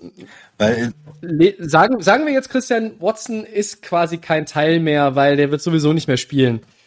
Auch wenn er noch offiziell zum Roster gehört. Dann Houston. Und sonst? Dann ist es Houston, oder? Wer ist es sonst? Ja, sonst, also dann ist es Houston. Und wenn man jetzt ihn oder Houston einfach mal ausblendet, weil diese Situation so schwierig ist zu bewerten und man nicht genau weiß, was mit ihm passiert, würde ich sagen Carolina. Denver habe ich überlegt, die haben ja immer noch ein bisschen Hoffnung immerhin. Ähm, ja. Giants auch immer, es ist ein First-Round-Quarterback, der immer noch Starter ist, zumindest. Und bei Carolina habe ich halt, das ist, ist schon ein Quarterback, der gescheitert ist bei den Jets und jetzt äh, im Recycling sozusagen. Aber, aber Daniel, Daniel Jones ist so kurz davor, der nächste Sam Darnold zu werden. Ja. Also, mh, mm, du siehst tatsächlich eher die Panthers, oder was? Ja, die würde ich auf jeden Fall, würde ich die mal mit, äh, mit reinwerfen. Also andere Teams wie die, die Raiders, äh, K ist auf jeden Fall besser. Äh, Jacksonville hat ja als Hoffnung mit einem neuen Quarterback. Klar, die Eagles, aber Hertz hat für mich schon ein bisschen mehr noch gezeigt, als eigentlich mehr gezeigt als Donald in seiner ganzen Zeit bei den Jets, muss ich sagen. Mhm, aber die Giants, du kannst mich auch immer ah. von den Giants überzeugen mit Daniel Jones. Das ist natürlich ein, äh, eine Lachnummer auf Quarterback. Also du, in, in dem Fall sind wir uns uneinig. Du entscheidest jetzt, die Delay of Game Antwort lautet Giants oder lautet sie Panthers? Ich gehe mal mit Carolina aus meiner Idee jetzt hin. Komm. Okay, also dann ist Delay of Game bei den Panthers gelandet. Christian, wie sieht's auf Running Back aus? Welches Team hat auf Running Back die größten Schwierigkeiten? Auf Running Back die größten Schwierigkeiten. Ähm, ich würde als erstes mal äh, die Steelers in die Diskussion werfen. Tobi, was äh, hältst du davon? Ja, das kann ich nachvollziehen, auch weil natürlich da letztes Jahr das einfach grottenschlecht war und man hat jetzt einen Rookie da reingebracht äh, den mit, Lauf, äh, mit Najee Harris. Entschuldigung, in, in extrem schlecht äh, beim Laufen gewesen, extrem viel Frage. Ist natürlich auch ein bisschen die Frage, nimmt man die O-Line mit rein zum Teil? Also, okay, wir bewerten nur Running Backs Nee, neutral. wir bewerten nur die Running Backs, weil die O-Line kommt ja später. Ähm, also ich, wenn ich mal jetzt gucke, Najee Harris, Benny Snell, Anthony McFarlane, Jalen Samuels, die sind alle nicht, äh, äh, also der eine ist ein Rookie, die anderen drei sind nicht toll, aber die haben zumindest den Ball schon mal ein bisschen übers Ja. Feld bewegt. Ich halte mal dagegen. Was ist denn mit den Falcons? Haben wir eben drüber gesprochen. Mike Davis, äh, Kadri Ollison, nie gehört bis heute. Donta Foreman. Ja. Ich meine, bei, bei den Steelers immerhin mit dem First-Round-Pick hast du natürlich irgendwie Hoffnung zumindest. Oder? Ja.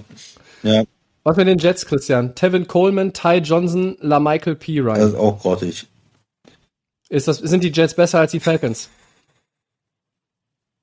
Nee, ich glaube ich glaub nicht.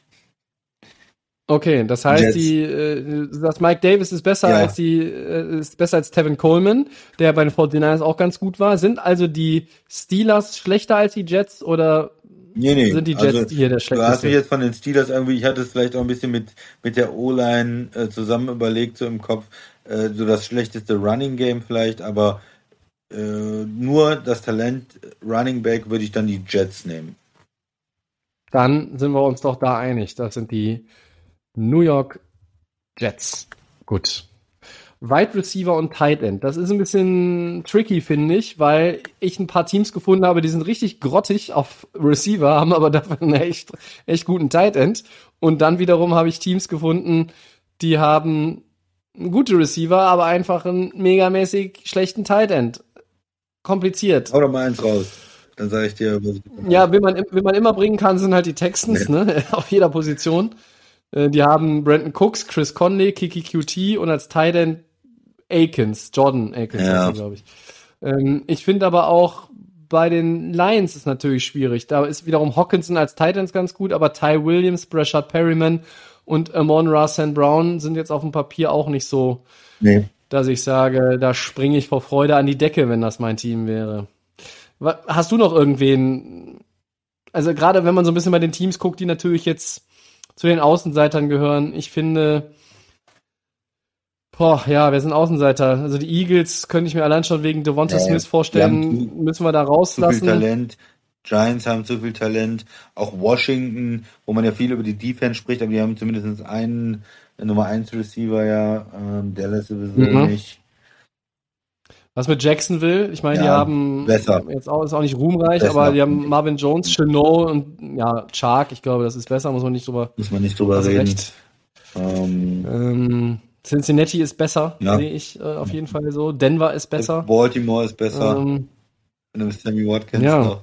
Ja, also ich finde finde ich nicht schlecht. Äh, Houston und die Lions, ich ich glaube insgesamt am allerschlechtesten ist vielleicht ähm, ist vielleicht dann Houston. Weil Detroit hat ja, haben wir bei den Quarterbacks ja rausgelassen. Ja, die Texans. hau- ja. die müssen auch mal kassieren, die Texans. ja, gibt jetzt auch in dem Fall Props von uns für M. Amon Ra St. Brown, unseren deutschen Amerikaner. So, jetzt, Äh, ist er der Bruder oder der Cousin von, äh, von dem anderen, von Equanimus? ich glaube sogar Ist der Bruder. Bruder, ne? Ist der Bruder, ja, ich glaube auch. So, Ja. jetzt O-Line kann ich denn da endlich mit den Steelers kommen jetzt? Wenn ich Ja, da wäre ich eigentlich sofort dabei, muss ich ganz ehrlich sagen. Das ist eigentlich, das ist, ich glaube, das ist für mich hier und heute. Ich lasse mich in der Saison gerne eines Besseren belehren, weil ich habe ja auch immer ein bisschen was für die Steelers übrig. Aber ich gucke mir mal die O-Line an der Steelers, ja. Äh, Chukwuma Okorafor, Kevin Dodson, JC Hassenauer, Trey Turner, Zach Banner. Oh Gott, da ist Trey Turner drin. Äh, ah gut, das reißt, das reißt Turner nicht raus. die Das Gang reißt nicht raus. Ja, aber das, das reicht, das reicht nicht. Das reicht nicht. Aber ich habe ich hab drei Teams und vielleicht gucken wir uns die auch mal an. Ich habe auch hier die Giants auf dem Zettel und guck dir mal die Defen äh, die Offense Line der Miami Dolphins Mhm. an. Da bin ich auch nicht so angetan, muss ich sagen. Ja, da gehen wir mal durch. Austin Jackson, okay. Ähm, Liam Eichenberg ist ein Rookie, aber jetzt wird's, jetzt wird's irgendwie fies, finde ich. Michael Deiter, Robert Hunt, Jesse Davis, weiß ich, ob Matt Skura vielleicht nochmal Center spielt. Das ist irgendwo nicht so geil. Ja, die Dolphins haben auch, äh, haben auch mehr investiert in die Skill Position Player jetzt, äh, habe ich das Gefühl. Mhm. Äh, Receiver, okay, die bezahlt man, aber O-Line hat man sich, fehlt vielleicht noch ein bisschen was, aber ja, mit, mit Eichenberg und, und Jackson hat man wenigstens ein bisschen Hoffnung. Das war ein First-Round-Pick, ein Second-Round-Pick. Äh, man hat noch einen anderen Second-Rounder, Third-Rounder. Da hat man wenigstens, glaube ich, so ein gewisses Gefühl, dass die Spieler sich entwickeln können. Und dass dann ein gewisses Potenzial Mhm. mal da war. Das habe ich halt bei den Steelers äh, irgendwo nicht. Da bringe ich nochmal die Giants da rein. Wir haben Andrew Thomas eben schon genannt. Äh, Shane Lemieux, Nick Gates, Will Hernandez, Matt Pert. Äh, was ist mit Nate Solder? Spielt der? Wo spielt Ersatztackle der? vielleicht noch oder so. Bringt, bringt Nat- Nate Solder die O-Line quasi over im Vergleich zu den Steelers oder sind es dann doch die Giants? Giants sind auch schlecht. Ähm, ja, Aber wir sind bei den Steelers, oder? ja also ich persönlich bin bei den Steelers, glaube ich. Bei den ähm, Ich auch. Bei den Giants hast du wenigstens noch Left Tackle. Deine Left Tackle ist ja auch schwierig zu finden. Und da hast du wenigstens noch eine Option, dass ein First Round Pick da reinwächst und vielleicht äh, besser wird auch. Ja, also ich bin bei den, wenn ich mir das, und das habe ich schon gedacht, als wir die, die AFC gesprochen haben, als Steelers eigentlich die schlechteste O-Line dieses Jahr. Oder die mit den meisten Fragezeichen zumindest vor der Saison. Ist genommen. Defense Line. Defensive Line. Äh, ich kann auch gerne schon mal wieder zwei reinschmeißen. Ja, fang doch mal an, Tobi. Ich muss mal eben hier meinen Äh, auch hier kann ich mal wieder die schönen äh, Texans, die heißgeliebten Texans reinbringen, weil wenn man sich das mal anguckt, hm, gucken wir auf die auf die Texas. Äh, Line- okay, da ist Whitney Merciless, aber Malik Collins, Vincent Taylor, Jordan Jenkins, ich weiß nicht, was ist mit Ross Blacklock? Okay, Shaq Lawson. Also wenn man die Ersatzspieler mitnimmt, die vielleicht auch dann wieder Starter sind, hm, dann sind sie nicht ganz so schlecht. Bringe ich aber dann als Gegenargument meiner eigenen, meines eigenen Vorschlags sozusagen noch die Cincinnati Bengals. Die Ja. D-Line, Hubbard Reader, Ogunjubi, Trey Hendrickson. Also man muss einfach sagen, anders als zum Beispiel bei, bei O-Lines, in- finde ich, es gibt fast keine D-Line in der NFL, die nicht mindestens einen brauchbaren Spieler hat. Aber äh, eine Schwalbe, eine, wie heißt es, eine Schwalbe macht keinen Mhm. Sommer. Hm. Ich meine, ich hatte jetzt hier noch auf dem Zettel Denver, die D-Line, wenn er jetzt die Linebacker wirklich mal weglässt, Bradley Chubb und Von Miller, die ja ähm, nicht, nicht jetzt wirklich als, als äh, Linemen zu betrachten sind, sondern eher dahinter Mit spielen, Harris, 3, Purcell 4. und Jones. Bitte? Ja. Harris, Purcell, Jones und dahinter kommen Agam, Williams, Steven, Mack, Shelby Harris, um Gottes Willen, ja. Oh ja, oh ja, das gefällt mir gut. Top-Spieler sind da. Irgendwie. Denver hatte immer viel Probleme gegen den Lauf eigentlich in den letzten Jahren. Das wäre, als Cincinnati sehe ich auch. Also da ist ein absoluter Umbruch, äh, wenn Leute, Finde ich, finde ich Cincinnati besser. Leute wie Das Atkins, ich- die nicht mehr da sind. Ne? Ja, Aber du würdest auch würd sagen, fast- Denver ist, ist vielleicht da ganz gut. ich gehe mit den, gehe mit den Broncos mit. Ich gehe mit den Broncos mit. Das finde ich vertretbar. Absolut vertretbar. Ja. Ähm, gut, die Line Broncos. Wie sieht's denn bei den Linebackern aus? Ja, was ist ähm, mit so einem Team wie New England mittlerweile?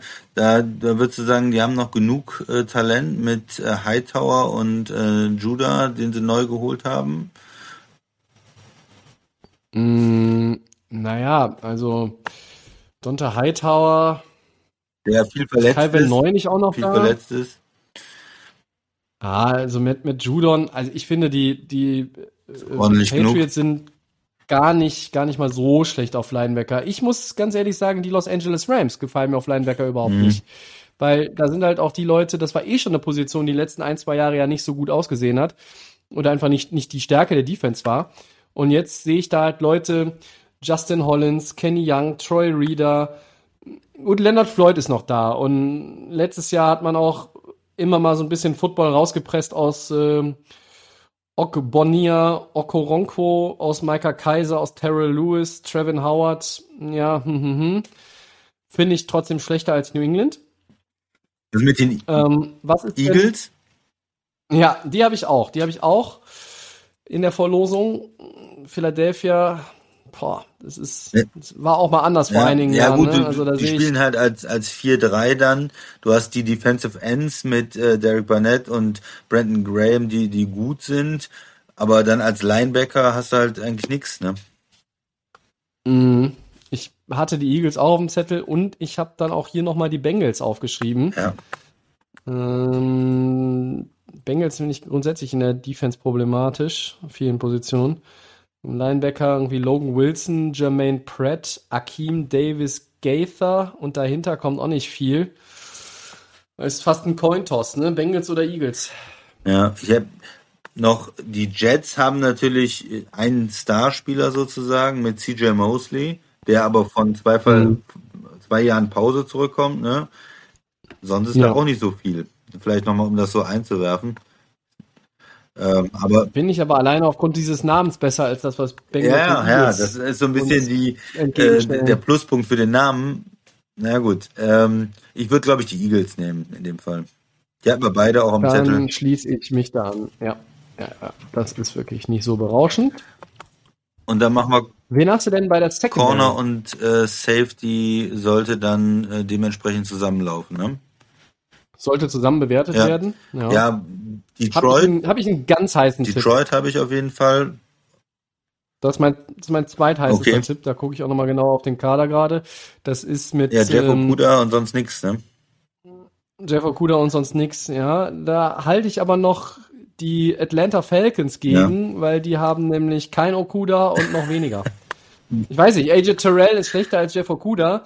Äh, Doran Harmon, Eric Harris, Fabian Moreau, das ist irgendwo nicht so toll, finde ich. Ja.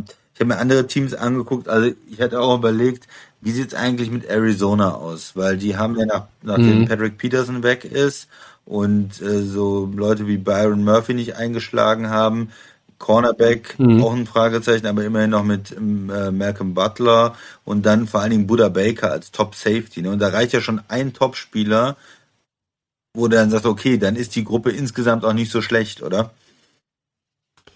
Ja, deshalb, ich bin tatsächlich eher so bei, bei den Falcons Ja. im Moment.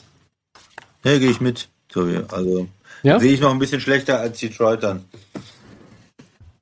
Ja, vielleicht ist das nicht so wahnsinnig viel als Unterschied, aber doch ein kleines bisschen. Und dann zu guter Letzt aus Spaß noch äh, Kicker.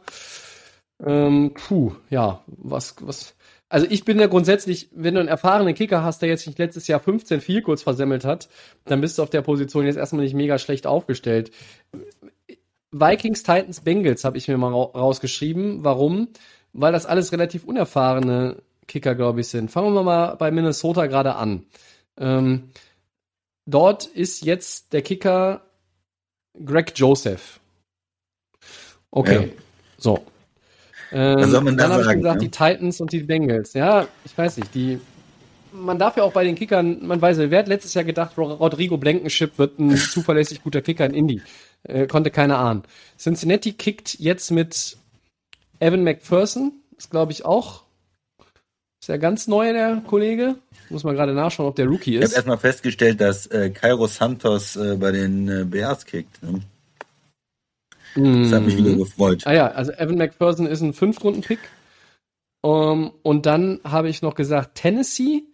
Da wusste ich mit dem Kicker tatsächlich jetzt auch nicht viel anzufangen, muss ich zugeben. Man kann auch nicht alle Spieler kennen. Ähm, nee, stimmt gar nicht. Die haben ja den großen Sam Ficken. Auch super. Dann habe ich da eine, habe ich da wohl gestern eine falsche Liste gesehen. Also, ich bin irgendwo bei Minnesota oder Cincinnati. Also ich würde äh, Minnesota nehmen, einfach weil die diese äh, ja, Geschichte haben mit Kickern, die in wichtigen Situationen entscheidende Field Goals verschießen.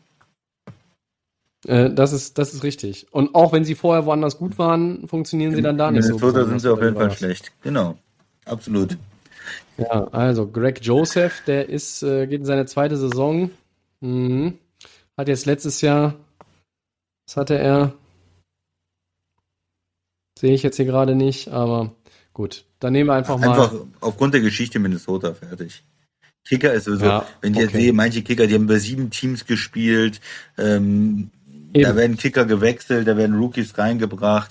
Es ist sowieso auch von Jahr zu Jahr manchmal, also es gibt Top-Kicker, ähm, wie unseren Freund äh, Tucker von Baltimore und es gibt ähm, ja ein paar in der Liga und dann gibt es aber auch sehr viel ähm, Mannschaften, die keinen Kicker haben, die immer wieder suchen, die in der Saison mal drei Kicker ähm, ausprobieren. Äh, mich würde das total nerven als Coach. Ich wäre, glaube ich, auch bereit für einen Kicker viel zu bezahlen, der gu gute Arbeit leistet. Ähm, aber viele Mannschaften ja, setzen da auch auf ähm, Wechsel und probieren verschiedene Kicker aus. Und es ist oft so, dass manche Kicker dann irgendwie sieben Teams haben. Ne? Wie jetzt zum Beispiel Cairo Santo, wo, wo ich gerade gucke, der schon für Kansas City gespielt hat, dann für Chicago, dann für die Jets, für die Rams, für die Tampa, für Tennessee und dann wieder für Chicago. Also die dann auch wirklich rumkommen in der Liga. Beweisführung abgeschlossen und wir fassen noch einmal zusammen. Die Layer of Game sagt auf die Frage von Basti mit den größten Baustellen auf den verschiedenen Positionsgruppen Quarterback die Panthers, bei den Running Backs die, sind es die Jets, Wide Receiver und Titan zusammengezogen, Texans, O-Line Steelers, D-Line Broncos, Linebacker Eagles, Secondary Falcons und Kicker die Vikings. Gut. Nehmen wir mal so ob ihr das so akzeptiert, ob der Basti das so gut findet oder vielleicht auch sonst jemand Best- irgendwie da Widersprüche. Bestimmt den letzten Punkt nicht als dann. Vikings-Fan. Dann bitte meldet euch. So, Four Downs? Ja, Oder haben wir irgendwas dazwischen? Nein. Nee, wir sind bei den Four Downs, richtig. ich sag ja. an, Dann bitteschön, Christian. Quarterback Carson Wentz ist zurück im Training und könnte wohl doch schon für Woche 1 ready sein, Tobi. Wie signifikant ist das für die Colts? Ja. das frühere Comeback, als von vielen erwartet, würde natürlich den Colts extrem helfen. Trotzdem bleibt jetzt unabhängig von der Verletzung die Frage nach seiner Form. Ne? Stichwort 2020. Mm, Und die Trainingsteilnahme jetzt bedeutet nicht, dass der Quarterback auch schon wieder komplett bereit für Football mit Vollkontakt ist. Also die, ich glaube, 11 gegen 11 Drills hat er nicht gemacht, die 7 gegen 7 Drills hat er gemacht. Trotzdem positives Zeichen. Äh, Wenz ist auf dem richtigen Weg. Ich glaube, die zwölf Wochen, von denen auch mal in der Spitze die Rede waren, die werden es nicht. Ja, gut für die Colts auf jeden Fall. Ich würde auch zustimmen, es fehlt ihm natürlich jetzt trotzdem Vorbereitungszeit. Er muss von der Verletzung zurückkommen. Das ist alles nicht gut für den Rhythmus, für die ähm, Connection zu, den- ähm, zu den neuen äh, Spielern, dann äh, Mitspielern. Aber okay, es ist gut, wenn er früher zurückkommt und es gibt den Colts auch eine bessere Chance, ihn über die Saison zu bewerten und zu entscheiden, ob sie weiter mit ihm ähm, ja, zusammenarbeiten wollen. Tobi. Zweites Down, großes Verletzungspech bei den Jets. Defensive Lineman Carl Lawson fällt mit einem Achillessehnenriss die komplette Saison raus, ebenso wie der Backup Safety Zane Lewis mit einer Knieverletzung. Linebacker Jared Davis wird zudem rund zwei Monate ausfallen, der hat eine Knöchelverletzung. Ja, wie hart treffen die Ausfälle die Jets, Christian? Ja, natürlich schon. Also äh, Karl Lawson sollte ja eine signifikante Rolle für die Jets spielen, Pass Rusher.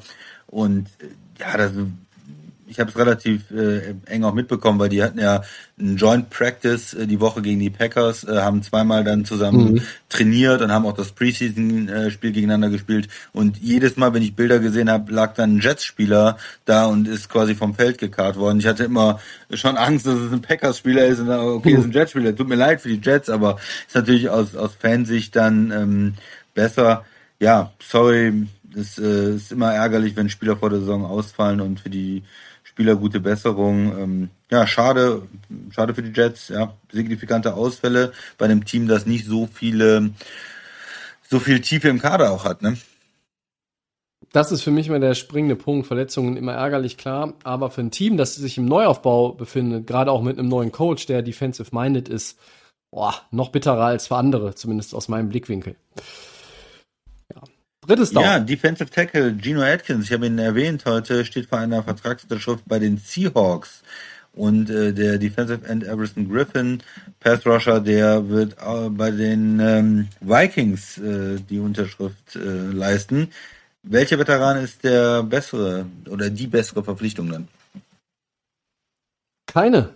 Äh, Oh, Tobi. Also beide sind, beide sind seit 2010 in der NFL. Beide haben meiner Meinung nach aber ihre beste Zeit hinter sich. Ich halte persönlich mehr von Gino Atkins, der seine ganze Karriere in Cincinnati gespielt hat.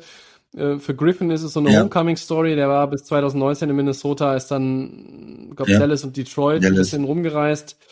Äh, mehr Impact würde ich mir, also traue ich eher noch Atkins zu, aber und gerade jetzt hier, wenn es Seattle wird, also das ist auch noch nicht in trockenen Tüchern, aber Seattle könnte natürlich noch ein bisschen Veteran Help auch in der Defense gebrauchen. In der Line, die, die, die, äh, die Line der Seattle Seahawks ist nicht so überragend. Ähm, ich bin jetzt nicht so überzeugt von beiden Personalien, aber wenn, muss ich sagen, ist Atkins irgendwo ein Tick besser. Kann ich mir auch vorstellen, dass er ein bisschen mehr ähm, noch für die Seahawks tun kann. Ist ja in Cincinnati da auch mit dieser Jugendbewegung irgendwo rausgefallen, immer weniger Spielzeit mhm. bekommen. Vielleicht hat er noch mal eine gute Saison im Tank. Ich nehme mal Gino Atkins für die Seahawks. Schließe ich mich an. Viertes und letztes Down verkündet Larry Fitzgerald bald sein offizielles Karriereende, Christian. Die Wide Receiver Legende, Zitat, verspürt derzeit keinen Drang, Drang, wieder aufs Feld zu gehen, Zitat Ende. Was denkst du denn? Kommt Fitzy nochmal zurück oder war's das? Ja, das äh, ist ja ein bisschen schade, weil so kann er das äh, Pro Bowl Team von 2011, was sie da in Arizona aufgebaut haben, gar nicht so richtig zusammenspielen. äh, das ist ja, ist ja die große, das große Ziel, möglichst viele äh, ältere Stars da zusammenzubringen. Ja, nee.